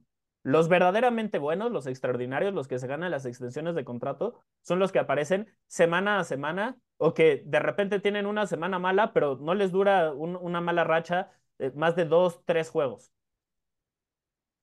A, sí. a, a, Gabe Davis de repente había meses consecutivos en los que desaparecía, en los que no se le veía, no, no solo partidos. Entonces, pues eso, eso termina contando. Y si él nunca lo ha hecho en su carrera, nunca te ha mostrado eso, pues quizás deja de exigirle como receptor número dos, tenlo como una alternativa en la baraja, sí, porque es talentoso, pero deja de exigirle como si fuera el receptor número dos. Y, y tráele a alguien que, que, le eche la mano un poquito más que, por ejemplo, Dawson Knox, que es un buen ala cerrada, pero no es de élite, no, no es extraordinario. O sea, que, que, que Dawson Knox fuera el jugador con más yardas por aire en ese juego, habla de que la defensiva de Bengals ganó ese partido. Y es que esa, sí, y es la importancia a veces hay, hay jugadores que son muy buenos complementos, pero si es tu única arma, la defensiva rival va a decir, güey, lánzale todos los pases que quieras, que atrape 6, 8, 10, los que quieras, porque eso nos va a ayudar a nosotros, o sea, lo podemos contener. Es menos, menos riesgoso para nosotros que él tenga un buen juego a que lo tenga Stephon Diggs, a que lo tenga Gabe Davis, ¿no? Entonces, sí. pues ahí es cuando necesitas jugadores que a pesar del plan de juego, pues puedan dominar que, que puedan, puedan crecerse. Y no lo hizo nadie, nadie en los Bills. Entonces, para mí sí, no, no, no quiero sobrereaccionar a la victoria, a, la derrota ni nada por el estilo. También vivieron una situación muy difícil al final del año y tuvieron muchas lesiones durante toda la temporada. Pero sí tienen que empezar a draftear mejor y tienen que empezar a encontrar más victorias en los márgenes, más victorias en, en estos detalles que aquí en, en, Destino Canto nos encanta analizar, porque es, estas cosas suman mucho, o sea, no, no, no todo se, se basa quién tiene el mejor mariscal de campo o, o, o, quién es el más talentoso y ya, ¿no? O sea, hay, hay muchas otras cosas que cuentan y, y en, en esos detallitos, los Bills consistentemente esta temporada estuvieron atrás de, de los mejores equipos de, de, la conferencia americana. Fueron un gran equipo, no quiero decir que no fue una temporada exitosa. En general, o sea, como exitosa a secas, entendiendo que ellos como franquicia nunca han ganado un Super Bowl. Entonces la expectativa de deberían de ser el favorito a ganar un Super Bowl, pues nunca lo han ganado, ¿no? Entonces yo creo que no. Eh, y de hecho, ese fue un comentario que hice antes de la temporada y lo, hago eco otra vez. Este, también ese tipo de cosas cuentan. O sea, yo sé que parece que no, pero eh, en los momentos importantes te tiemblan las piernitas y las franquicias que saben cómo lidiar con, esa presión, por algo, por algo han ganado antes y por algo lo pueden hacer eh, otra vez y, y, están peleando siempre ahí, ¿no? Entonces, es algo que para mí le hace falta a, a los Bills y me interesa ver qué, qué, qué es lo que hacen, pero, aje, esta derrota y cómo cerraron el año, para mí, un poquito le, le, le empieza a, a quemar el, el, asiento a Sean McDermott, empieza a quedar un entrenador en, en el hot seat, porque, por ejemplo, hay un Sean Payton disponible. Si tú eres los Bills, ¿a poco no te emocionaría el, el, el Pues, prospecto de es decir, que nomás, de- nomás bye y me traigo a Sean Payton con Josh Allen y a ver qué sucede? que por cierto ya está en su cuarta entrevista, si no me equivoco, con, con Denver, ¿no? Este, No, bueno, Sean, eh, eh, o sea, No, hablando de, hablando, ser- sí, sí, Sean Payton va a decir, este es el equipo que quiero, e inmediatamente este, se va a activar todo lo demás. Es tema de que él quiera estar en la Sí, franquicia, no de sí, que pero- la pero- franquicia lo quiera. pero eso que pintas está, es bastante interesante porque pues, también McDermott, para bien o para mal, es un, es un ex coordinador defensivo que en los juegos importantes su defensiva no ha respondido, así que ahí también te puedes ir replanteando esa situación con él. Eso sí, alguna. ¿sabes qué otro equipo en la década pasada tenía justo los problemas que está teniendo más o menos Buffalo? Un mariscal de campo que es un extraterrestre, eh, pero que la franquicia le carga demasiado y una defensiva que en temporada regular es muy buena, pero no responde en los momentos más importantes. ¿Sabes qué equipo era el que tenía esos problemas? ¿Cuál? Los Panthers. Los Panthers de Cam Newton. ¿Y sabes quién era el coordinador defensivo de esos Panthers? Sean McDermott. Exactamente. Sí, sí. Así que Y sabes Aguas. qué, no, y no solo él, los los de gerentes generales, los- o sea, todos los que toman las decisiones vienen de esa franquicia. No solo, no, o sea, obviamente no solo le voy a, a, a decir, ah, mira, el coordinador defensivo, entonces ya tienen los mismos problemas de la franquicia. No, Lo- o sea, el, el gerente general, todos estos que están ahorita en Buffalo salieron de allá. Entonces, esas cosas cuentan. Y, y esos Ujú. problemas que tuvo, tuvo el otro equipo, pues resulta que si tienes la misma filosofía acá, aunque también te encuentres a un extraterrestre como Josh Allen, porque Cam Newton fue un jugador extraordinario, que no, no, no que, o sea, que el final de, de, la temporada no nos haga olvidar que, que, en algún momento todos pensábamos que era Superman, eh, y lo teníamos más o menos al mismo nivel de, de, estima que con Josh Allen, pues otra vez encontraron uno así y no es suficiente. Entonces, quizás la filosofía tiene que cambiar y quizás no, no les da, o sea, no sé. Eh, pero esas preguntas nos las estamos haciendo, se las están haciendo eh, dentro de esa. Se las deberían estar haciendo desde estos momentos, porque, porque sí, Buffalo ya lleva dos años seguidos en donde no llega ni al juego de campeonato y es, o sea, si su vara es el Super Bowl mínimo, tendría que llegar a ese sí. juego. Y, y, eso para ellos sí es un fracaso. Para otras franquicias creo que no sería. Uh -huh. Para sí, ellos por ejemplo, sí. para, para Giants, ¿no? Por ejemplo. Que sí, claro, pero todo depende, to, todo depende del gasto que tengas y, y, de los jugadores que adquieres, y etcétera, como la mentalidad que tienes, ¿no? Y los Bills claramente están diciendo, es ahorita, y lo dijeron desde la temporada pasada y la anterior a esa, y no están ganando, no, no están llegando al, o sea, ni siquiera están llegando a la antesala, entonces eso es lo, lo preocupante. Ahora, G, ya para cerrar, este, bueno, cerrando más bien el, la discusión de los Bills y pasando al equipo eh, más relevante, porque es el que sigue con vida, hablando de los Bengals, uh -huh. estos Bills no le pudieron hacer nada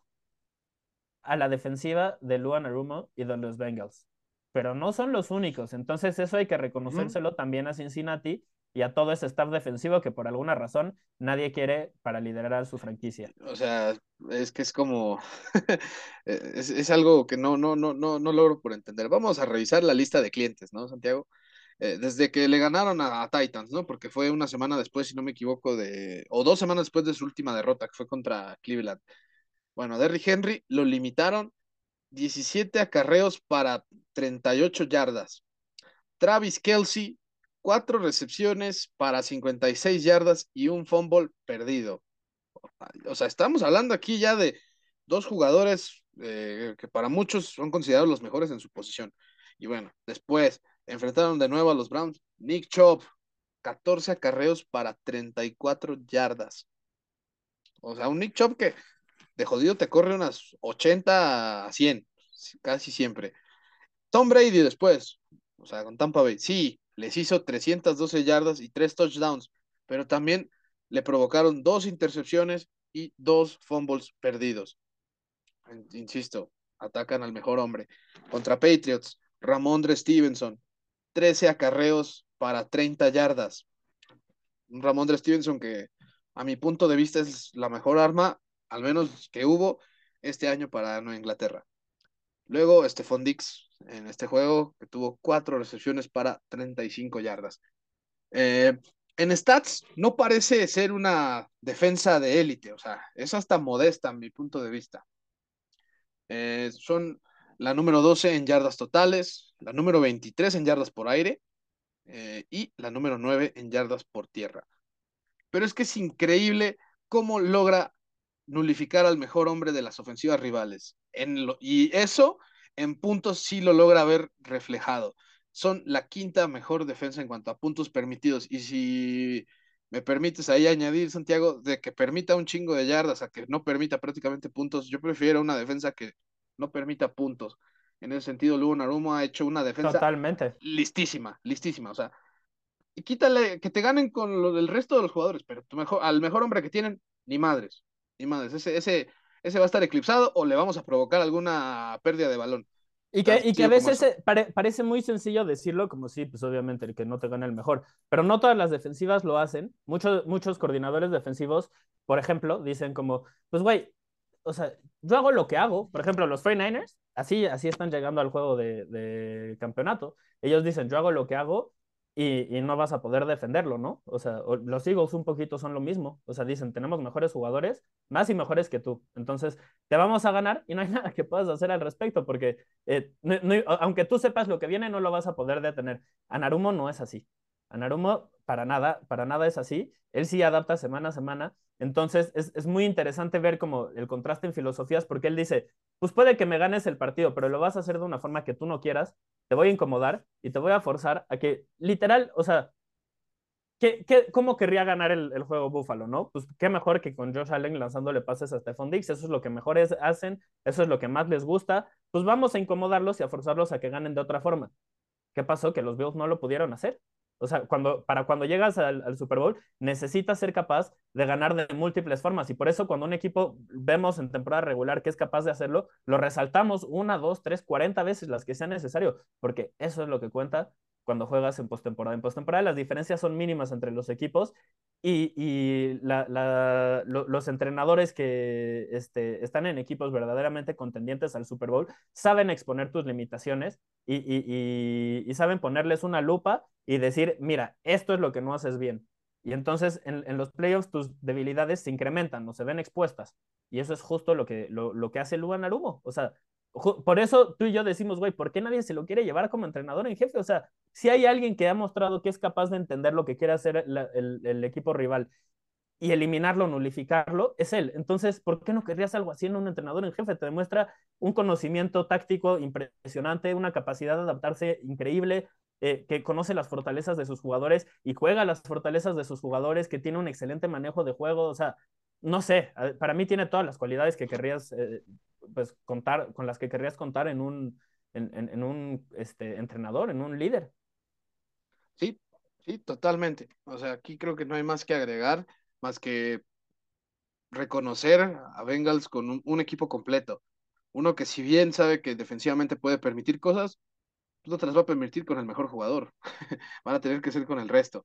Eh, así que, pues, Bengals por ese tipo de cosas, por toda esta explicación que ya dimos Santiago y yo, es que es nuestro, nuestro este equipo de ranking, el primero de, los cuatro, sin duda alguna. Santiago, pues, de aquí nos vamos a trasladar a Santa Clara, al estadio. Al juego del que todos queríamos hablar, del que todos queremos escuchar, el más importante del fin de semana. Puede, sonar muy mamador, pero, pero en cuanto a afición, pues yo creo que sí, ¿eh? O sea, la de San Francisco y Dallas es una de las más grandes, al menos en habla pues hispana, pero la realidad es que los Cowboys lo hicieron una vez más. Encontraron formas ridículas de perder y el domingo pues, eh, cosecharon una nueva y donde, pues, o sea, no supe si decir qué pedo con estos güeyes o seguirme cagando de la risa. Elegí los segundos, sinceramente.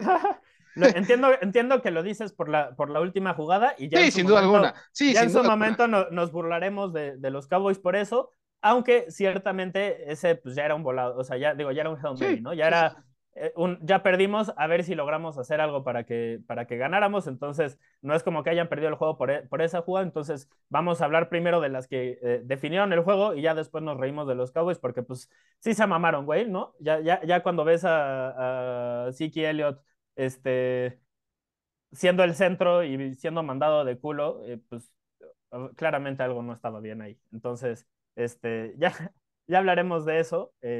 Dallas es eliminado de, por los 49ers eh, por segunda temporada consecutiva.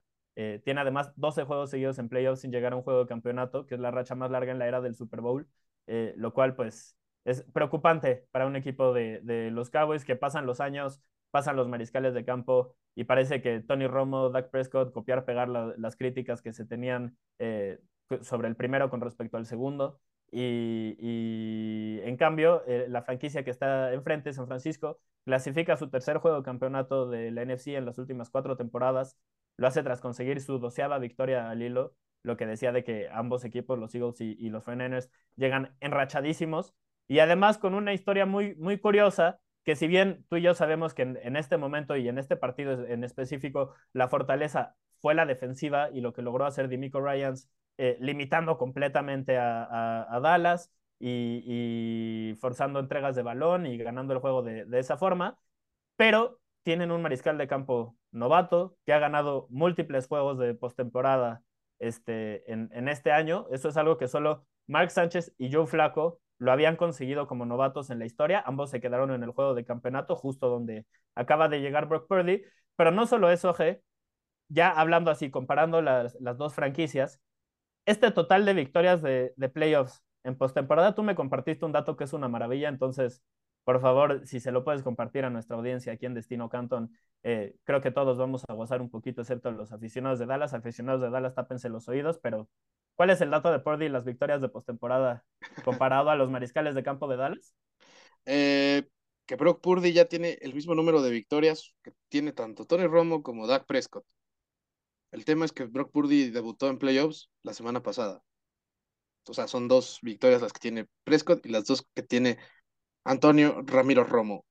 Si en los últimos veintitantos años eh, Brock Purdy ya tiene la mitad de victorias de las que tuvieron tus dos últimos corebacks, pues qué pedo, pinche Jerry Jones, güey. Haces algo mal siempre. Sí, sinceramente. Ahí sí lo en, tengo que decir. Y, y, en este caso, ¿qué fue lo que hicieron mal a G? No solo desde este partido, porque le estamos no, no, no. Aquí... un poco de la un poco de la culpa a Jerry Jones. ¿Cuáles fueron las decisiones antes del año? Va vamos a empezar con la primerita. Dejar ir a Mari Cooper. Era un juego ding, donde. Ding, ding, ding. Era, era, era un juego donde neta, era una, iba a ser una exquisitez si hubiéramos tenido a Mari Cooper en este juego. Discrepo, ¿eh? Como aficionado de los 49ers, me parece que el esquema de juego estuvo bien. Creo que, que quien haya escrito el guion eh, se mamó un poquito en eso de que eh, le faltaban los touchdowns para San Francisco. Eh, solo hubo uno de McCaffrey, pero todo lo demás me pareció que de, de muy buen gusto, muy, muy bien escrito todo. no, ya dejando de mamar. Este, realmente, pues sí, leí completamente lo que decíamos con los Bills, así de que les hacía falta una alternativa este, más allá de, de Stephon Diggs hagan de cuenta que es la misma crítica, pero con Dallas, excepto que CD Lamb no es tan bueno como Stephon Diggs. Entonces, incluso peor. Y sí tenían un mejor complemento en Amari Cooper a lo que, a lo que es este, Gabe Davis. De hecho, ahí sí, para mí tenían dos receptores número uno, quizás ninguno de élite, pero los dos número uno. Y dejaron ir a Amari Cooper por una selección de quinta ronda. O sea, y aparte el posible suplente, digo, ya lo hemos dicho muchos episodios este, anteriormente, pero el suplente que iba a tener a Mari, a Mari Cooper, o bueno, que iban a tener los Cowboys para Mari Cooper, solo tuvo dos recepciones para 12 yardas en la temporada. Jalen Tolbert, de South Alabama, no hizo nada. Y no solo eso, Aje, le están pagando un montón de dinero a Michael Gallup. Sí, y, y lo buscaron hasta la última serie.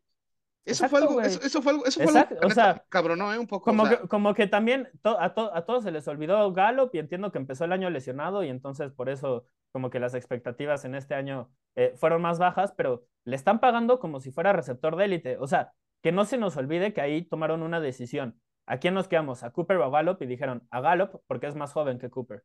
Pues la cagaron, ¿eh? La cagaron. O sea, abiertamente, se los decimos así. Cooper es un jugador probado, Gallup era una proyección, un jugador que solo había producido en un rol complementario y no al nivel de, de Amari Cooper, incluso aunque las defensivas eh, obviamente se, se, enfocaban en Amari Cooper y no en Malcolm Gallup. Entonces, eh, pues eso, son ese tipo de apuestas que ha tomado Jerry Jones que eh, en, eh, en, su que se nota que, que, se nota que no le sabe, ¿eh? No le sabe, sinceramente. Pues es que es lo que pasa cuando puede estar echando su, puede, echar, puede, echar su desmadre de todo el tiempo que quiera en su palco o en el palco del rival, pero no sabe, no le sabe. O sea, y, es que, pues sí, cuando la familia que es dueña del equipo también son los gerentes generales, y es él y su hijo, que yo creo que su hijo es mejor que él, pero de todos modos tampoco, tampoco es muy bueno. O sea, ¿a qué voy con esto? Si los gerentes generales no fueran los dueños, ya se hubieran corrido como cuatro veces o cinco veces desde que, desde que fueron, eh, eh, compraron al equipo en los noventas. Entonces, eh, pues a ver, a ver qué sucede. Para mí algo tendría que cambiar.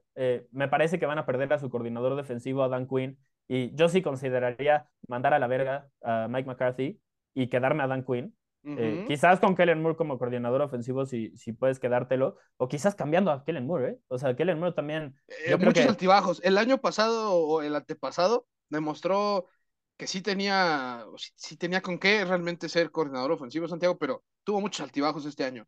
O sea, así como, así como tuvo un gran plan, así como tuvo un gran plan la semana pasada contra Tampa, eh, esta semana contra San Francisco, perdóname, pero no le ayudó en nada. Y, pero pero no, solo esta, no solo esta semana, y yo no sé si te acuerdas que tú me dijiste la semana pasada, tuvo el plan de juego perfecto, y yo te dije, para mí hay un tache, y es el hecho de que le dio 13 acarreos a Zeke Elliott. y, lo, y lo sigue, y lo, haciendo. ajá, lo siguió haciendo en este partido. Entiendo que eh, se lesionó Pollard, entonces en la segunda mitad, eh, pues era el único corredor disponible en el que confiaba, pero Malik Davis es un jugador con mucha más explosividad, que sí que quizás no tiene la visión y etcétera, pero, pero necesitas un jugador explosivo en la posición de corredor. Qué bonito que, que este güey sepa leer eh, bien por dónde correr, pero no tiene, o sea, cada jugada, ajá, cada jugada que, que le dan es como, necesitas cuatro yardas, te va a dar tres, necesitas dos, te va a dar tres. Y ya, ese, ese sí que en este momento. Y ni siquiera, o sea, ni siquiera tres. ese, ese es lo preocupante. Sus últimos seis juegos para que vean que no es una crítica nada más del juego contra Tampa Bay o de este, de este último juego contra los 49ers. En los últimos seis le dieron 86 acarreos. Promedió 2.6 yardas por intento en esos 86 acarreos.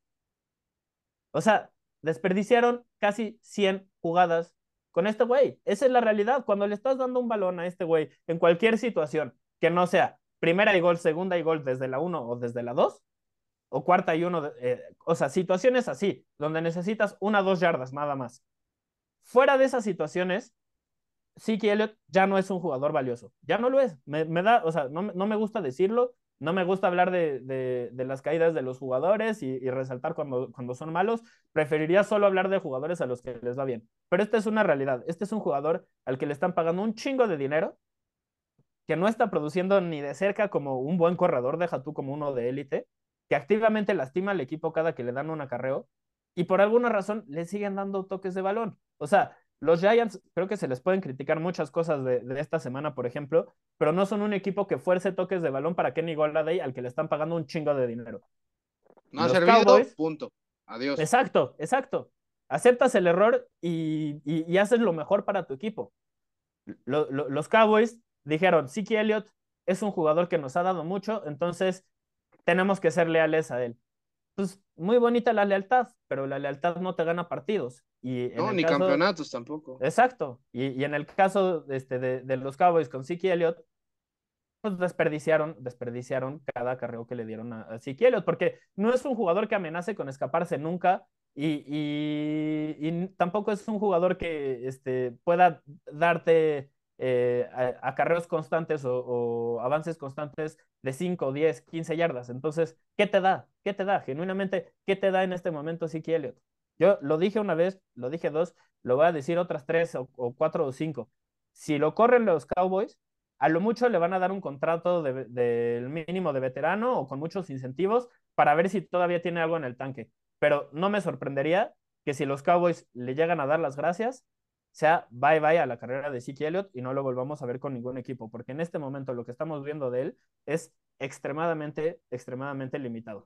Eh, pues mira, acuérdate Santiago que este año que cobró este 18 millones, bueno, hubo un golpe de 18 millones en el cap space y cobró él 30 millones. Eh, ya tiene, este año para el 2023 tiene su opción de irse y de que solo los Cowboys tengan un golpe de 11 millones 800 mil dólares. Solo, solo un golpe de 11 millones por un corredor que no va a estar en tu equipo. Duele en ese sentido, pero sinceramente, si no lo haces, el güey va a estar no, al menos estoy, 2025. Estoy, de acuerdo, estoy, estoy completamente de acuerdo, pero es parte de, o sea, parte de lo que estoy criticando, güey. O sea, 18 millones el, el, salarial, pero si lo hubieran contratado, si lo hubieran cortado, era una multa como de 30 antes de esta temporada. O sea, perdón, pero el, el, contrato no solo se mamaron en, en, en, cuánto dinero le dieron, sino en cómo estaba estructurado y lo van a seguir pagando, pero pues no solo es aceptar el error, eh, o sea, despedirlo y ya, es aceptar el error desde antes y sentarlo, porque no tiene las piernas, es la verdad. Y, sí, sí, sí, Los Cowboys no, lo, no, lo, supieron aceptar y les costó. El güey no debería tener este, más allá de ocho toques de, de balón por. No, no, ocho son demasiados. o, sea, de, verdad, de verdad, para mí él es un sustituto eh, mediocre en este punto de su carrera. A un, a un corredor sustituto mediocre no le das ocho carreras por partido en un juego de postemporada.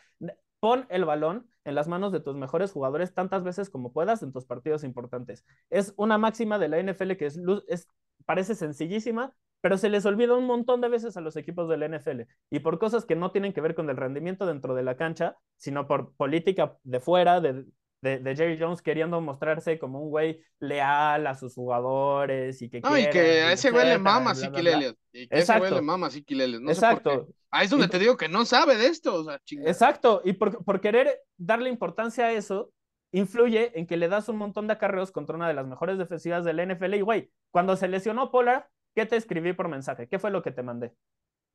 Pues que usaran a Malik Davis, ¿no? Al tercer corredor. Sí, y te puse, como fan de los 49ers, me emociona el prospecto de que, de que Siki Elliott sea el corredor eh, para la segunda mitad y le den 5, 10, 15 acarreos. Le dieron 8 toques de balón en la segunda mitad. Güey, a huevo, gracias.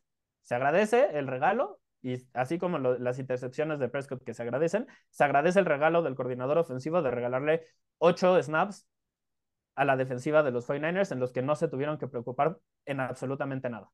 Porque ese es Siki Elliott en este momento de su carrera. Es la realidad. Qué, qué decadente, sinceramente, qué decadente, pero, pero bueno, Santiago, no solo fue eso, la razón por la que Dallas perdió. Y tiene mucho que ver con simbológicamente con tres errores, ¿eh? Ya los dijiste todo al principio del episodio. Las dos intercepciones de Prescott fueron seis puntos y el punto extra que falló Maher, que mucha gente me dijo, pero se lo, pero se lo bloquearon. No, no, ese punto extra iba para afuera, ¿eh? Ese punto extra iba para afuera. Estaba yéndose totalmente, al menos unas cinco yardas este, más allá de los postes del lado izquierdo sí, vean la hay, hay, una razón por la cual no volvieron a, intentar darle patadas hasta que ya era así como de que, bueno, güey, pues es que si no, si no pateas no, no vamos a conseguir puntos y nos surge, entonces por favor, por favor, por favor, y así mientras todos agarraban el rosario y estaban rezando, eh, solo así le, le dieron una, un, un, intento de gol de campo, pero realmente este, se notó que no había confianza en él. Sí, totalmente. Ahora, Santiago, sí hay que destacar que la, defensiva de Dallas, al menos de los de las trincheras, hizo un muy buen trabajo, ¿eh? Dominaron, le ganaron el duelo a San Francisco, le ganaron. Salvo, salvo, a, salvo, a Trent, Williams, que ya vi como 5 o 6 este, del Old 22, donde ese cabrón, no, es que me mama Santiago, qué, qué, qué mal, qué pinche envidia de la buena, la neta. Pero fuera de eso, fuera de eso, o sea, vimos a un Micah Parsons como mandó de nalgas a McClinchy con el puro brazo. Güey, qué joya de, o sea, no para mis Niners, pero qué joya de jugada. O sea, al final, al final te das cuenta que pues no, no, no acabó en algo malo y pues da, da para hasta admirar ese tipo de, jugadas, ¿no? Pero la realidad es que sí, sí presionaron a Brock Purdy en, el partido. Y sí se vio. Solo completó tres pases bajo presión. De, de, cuántos intentos? Aquí el tema es eso, y como de 13, ¿no? 13 o 14. Sí, algo así. O sea, eso ya es triunfar. Como, como línea defensiva, eso es triunfar contra una línea ofensiva que es para mí de las mejores cinco de la liga, que tiene al mejor tackle de la, de la NFL, al tackle izquierdo, en Trent Williams, al menos cuando está sano se sabe que es él.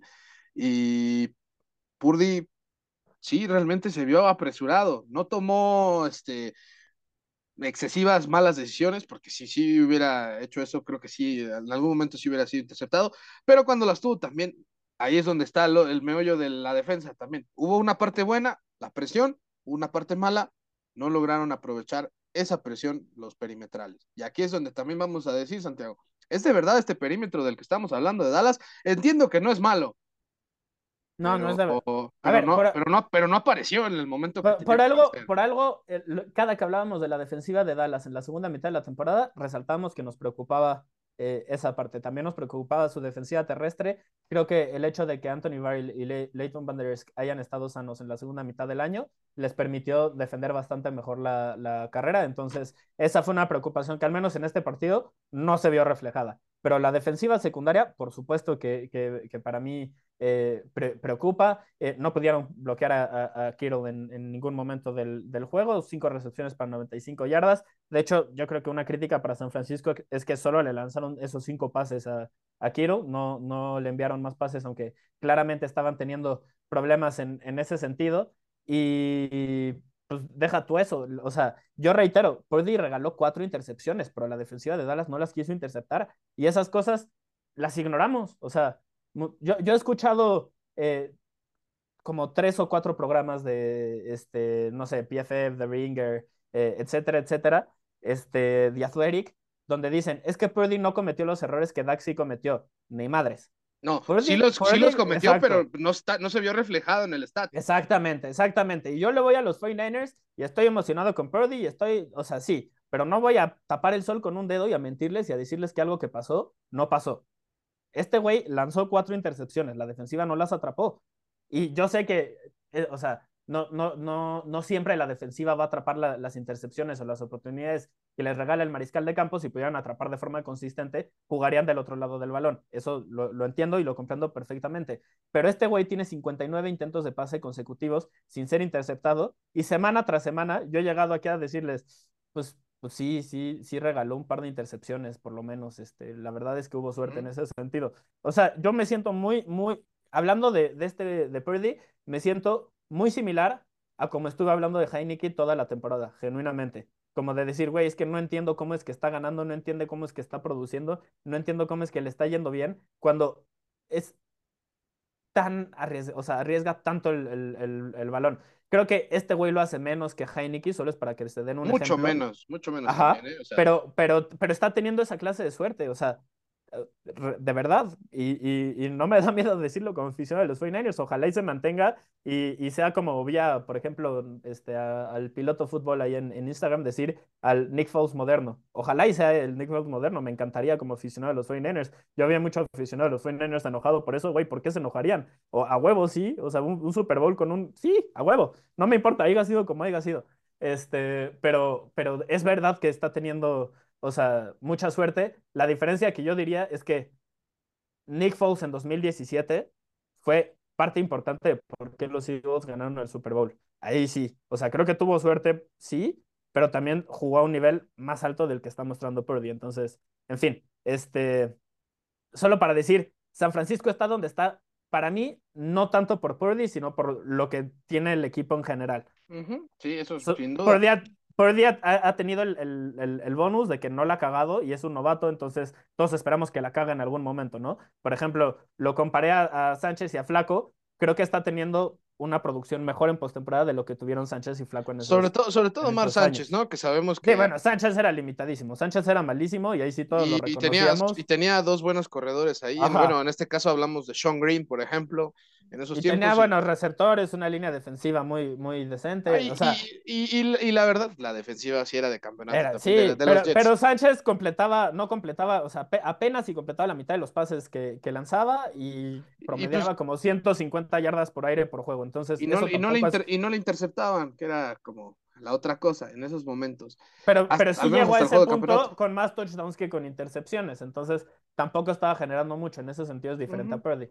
Sí, sí, sí. Así que, eh, bueno. Ah, y ya, tampoco podemos cerrar el análisis de este juego, creo, sin resaltar un par de errorcitos que tuvo San Francisco que no les costaron, pero que, pues, estas cosas en partidos, eh, en un Super Bowl, en un juego de campeonato que esté más cerrado, creo que sí les. O, o bueno, que más bien que el equipo rival pueda aprovechar esos errores, eh, sí les pudieron haber costado. Y estoy hablando del fumble de Ray Ray McLeod, que tuvo eh, pues esta entrega de balón en un regreso de patada que, que le permite a Dallas conseguir puntos.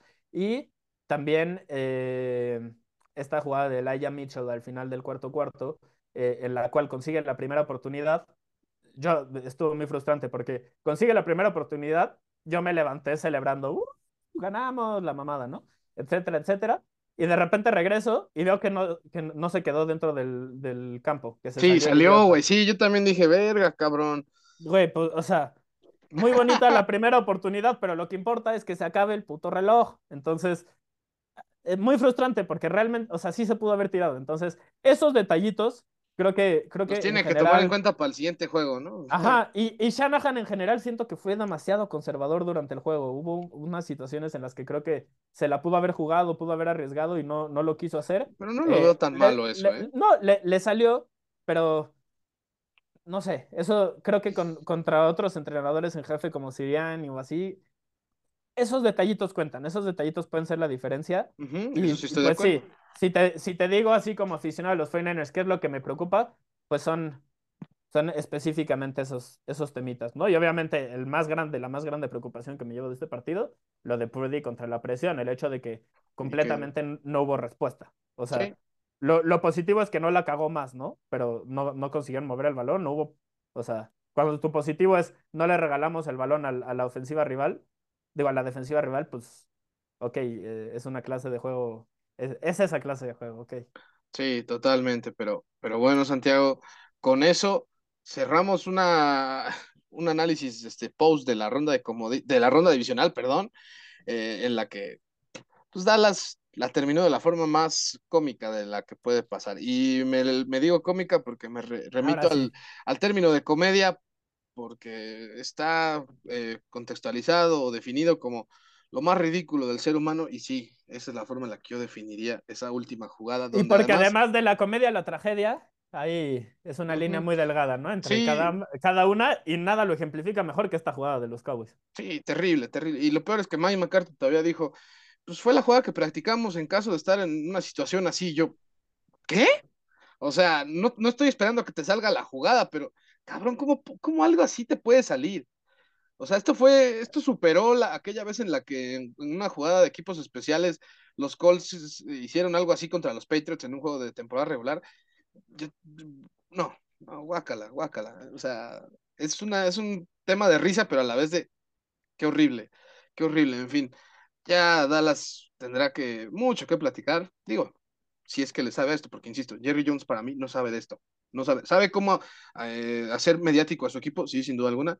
No sabe de juego, no sabe de juego. Ni él, ni, ninguno de sus hijos, ni nada de eso, porque eso, este tipo de cosas pasan por el personal que contratan, por los jugadores a los que parece ser que le quieren dar más prioridad, cosas así.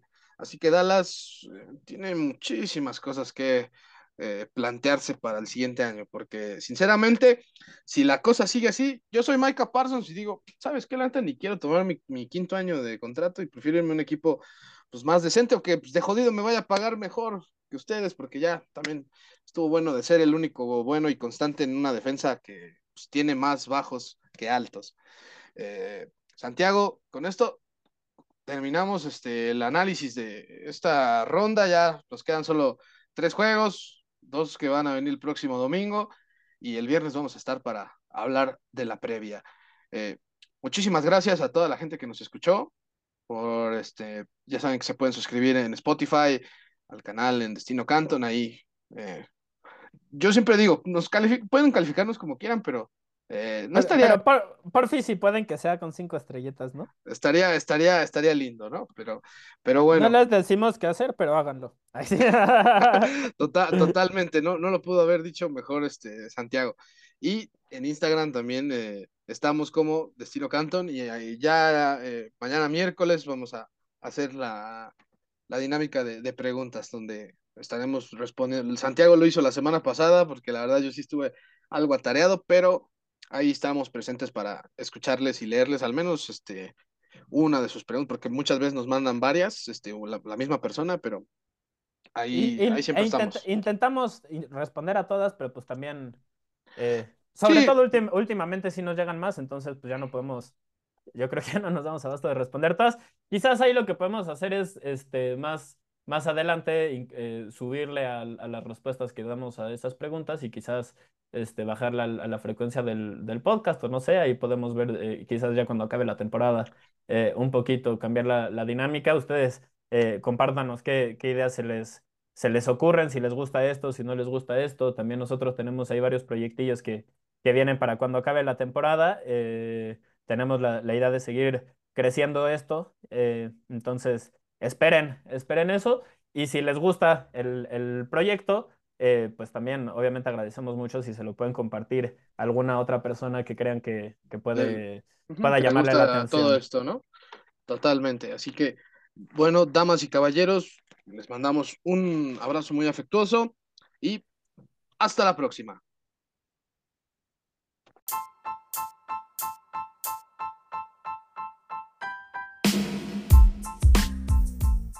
Gracias por acompañarnos en Destino Canton. Recuerda suscribirte al canal en Spotify y en Instagram también nos puedes encontrar como Destino Canton. Ahora sí, a seguir rugiendo con la NFL.